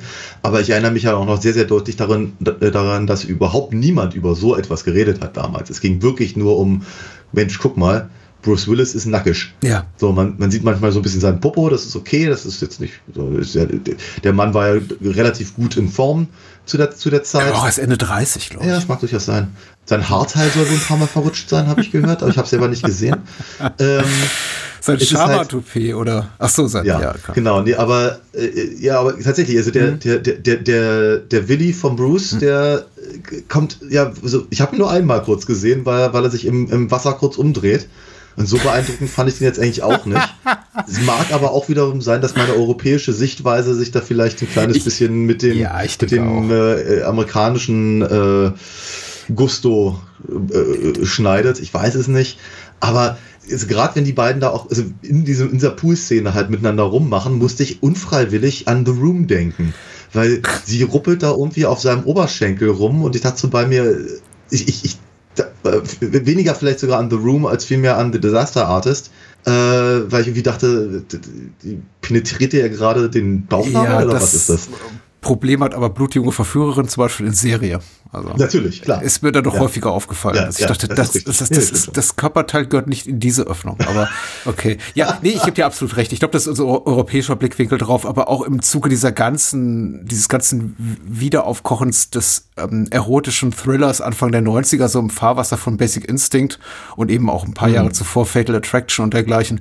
Äh, Das war alles für meine europäischen Augen auch damals schon als Heranwachsender alles relativ harmlos. Also ich bin Ja. ehrlich gesagt, äh, die, die Szene, an die ich mich am meisten erinnert habe in Sachen hinsichtlich Shock Value, war tatsächlich für mich der Mord relativ zu Beginn des Films an Scott Bakula's Figur. Weil der ist dann doch relativ blutig Mhm. Ja. und, und actionreich und wenn er da in dieser Glastür hängt und irgendwie fast durchtrennt von einer, einer großen Scherbe, das empfand ich als relativ, also nicht als schockierend, aber relativ schockierender als alles, was ich an Sexszenen in diesem Film sah. Die eben, ja, Mhm. ja. genau, also ein- einmal er, na, nachts RTL oder Sat 1 angeschaltet und du kannst genau das gleiche gucken. Ja, im Prinzip schon. Aber halt nicht mit Bruce Willis und Jane March. Ähm, Ich muss, ich, ja, sagen wir mal, Scott Bakula's Abgang ist tatsächlich blutig, recht brutal. Ich finde seine schauspielerische Leistung beim Sterben war jetzt nicht die allergewaltigste. ich sah mir das an, dachte bei mir, oh boy. Ah. Aber ja, die, die, die Scherbe ist unangenehm. Ähm, aber das ist auch tatsächlich das Unangenehmste. Ne? Die, die äh, ähm, Patientin auf, dem, auf, dem, auf der Straße ist ich fand die Idee, auch da hatte mich der Film für einen ganz kleinen Moment auch auf die falsche Spur ge geschickt, weil ich dachte, vielleicht haben sie ja die, äh, äh, auch visuell, visuelle Einfälle, ne, weil sie hat im Prinzip durch die Glasscheibe von unten praktisch zu, zu filmen, Ja. das Blut halt rausläuft. Das ist ambitionierter als fast jeder andere Shot in diesem Film. Äh, aber trotzdem ist, naja, ich glaube, wenn man aus so, aus so einem, aus so einer Höhe runterfällt, sieht man nicht Ja, mehr so ja. gut aus, wenn man da unten ankommt. Auch, auch äh, Kevin J. O'Connor, der dann da irgendwie an seiner, an seiner, nee, ist ja gar nicht an seiner Streckbank, an, seiner, an seiner Staffelei-Aufhängung da irgendwie, ja, das ist auch jetzt nicht so beeindruckend. Also, wir, also wir fassen, wir fassen zusammen, Sex funktioniert in diesem Film nicht, Gewalt funktioniert nicht so richtig, ähm, Story funktioniert nicht, Bruce Willis funktioniert nicht als Psychiater. Wenigstens, wenigstens, wenigstens haben die vier, die ohne Maske in der, in der äh, Therapiesitzung spielen, Spaß an dem, was sie da tun. Huff. Ja. Und Eric LaSalle ist drin, das ist doch cool. Ja, also von daher. auch gefreut, tatsächlich, ja. Äh, äh, Im selben Jahr, in dem er seinen Durchbruch hatte in ER, richtig. Ja. Ich wünschte einfach, ich kann zusammenfassend sagen, ich wünschte, der Film würde mehr zu seinen palpigeren Wurzeln stehen oder zu dem, was Ja. er eigentlich ist. Ähm, ich habe das Gefühl, da wollte man einfach ein bisschen viel. Das mache ich in Filmen äh, selten und auch ehrlich gesagt ungern zum Vorwurf, aber in diesem Fall finde ich es einigermaßen angebracht, wenn ich eben Szenen habe wie äh, Schlange springt Bruce Willis aus dem Briefkasten an, dann denke ich mir, die- die gehören in eine bestimmte Art von Film und das ist Color of Night eben nur zum Teil. Hm, ja, vor allem so eine riesengroße. Ja, hm. ja, ja klar. Ja, es ist, ich weiß auch Ich glaube, nicht. wenn wir solche Momente zitieren, lassen die den Film besser klingen, als er ist. Also ich würde auch nicht sagen, dass es verschwendete Lebenszeit ist, hier zu gucken, aber Nö, das ist jetzt nicht. muss ich ihn wahrscheinlich, ich würde mal behaupten, bis zum Lebensende auch nicht mehr sehen. Hm. Und es könnte sein, dass bei der Blu-ray auch den Weg zu Ebay findet in den nächsten Tagen. Nächste Woche. Nächste Woche. Wir haben eine halbe Preview. Nächst, richtig. Nächste Woche bringen wir mal wieder äh, Filme mit, auf die wir, auf die wir Bock haben. Und zwar völlig ohne darauf zu achten, ob der andere darauf Bock hat oder aber ob die in irgendeiner Form Ja, zusammenpassen. ja, ja, ja, ja. Ich habe schon darauf geachtet, also einen Film jetzt auszuwählen, der jetzt irgendwie keine Qual für dich ist. Nein, Ähm, ja. Nein, ich will, ich will damit nur sagen, wir haben halt im Vorfeld äh, in sich abgesprochen, wie die Filme aufeinander äh, passen. Äh, sag du mal, sag, du mal, welchen du mitbringst. Ich bringe mit äh, The Medusa Touch äh, von Jack Gold aus dem Jahre 1900, ich glaube 76 oder 77. 78. Äh, okay, 78. Äh, der Schrecken der Medusa unter verschiedenen Titeln im Fernsehen gelaufen und dann später auch auf Video veröffentlicht. Äh, ich glaube tatsächlich nie in die deutschsprachigen Kinos gekommen. ja. Äh, Freue ich mich sehr drauf tatsächlich, weil ich habe den lange nicht gesehen, aber meine Erinnerung an den Film ist hervorragend. Ich erwarte nur das Allerbeste und ich habe eben auch von einem unserer Hörer, dem lieben Christian, äh, der das wunderbare Label Get You Genki betreut, äh, gehört, es sei ein echter Traumafilm seiner Kindheit und äh, Ah. deswegen auch ein guter Anlass, den mal jetzt Das passt, das passt ja zu deinem Trauma-TV. Aha. Ja. Ich weiß noch du nicht, was ich mitbringe. Genau, ich, äh, ich, ich, ich überlege stark, ob ich halt äh, wie in die gleiche Richtung äh, stoße oder ob ich was ganz anderes ähm, mir aussuche. Ich, ich gehe dann einfach noch mal in mich, aber spätestens ein paar Tage vorher wird's ja, wird's ja Ja, vermutlich richtig. angekündigt. Ähm, danke an alle Menschen, die uns zuhören. Ja, Und vielen dir. Dank für die Unterstützung und wir hören uns dann beim nächsten Mal. Richtig. Bye bye. Ciao, ciao. Wahnsinnig. Glauben Sie, es könnte eine Frau gewesen Wissen sein? Sie, was ich glaube? Ich glaube, Sie waren es. Hier werden Menschen umgebracht. Ist Ihnen das nicht klar? Sollte die Wahrheit sagen!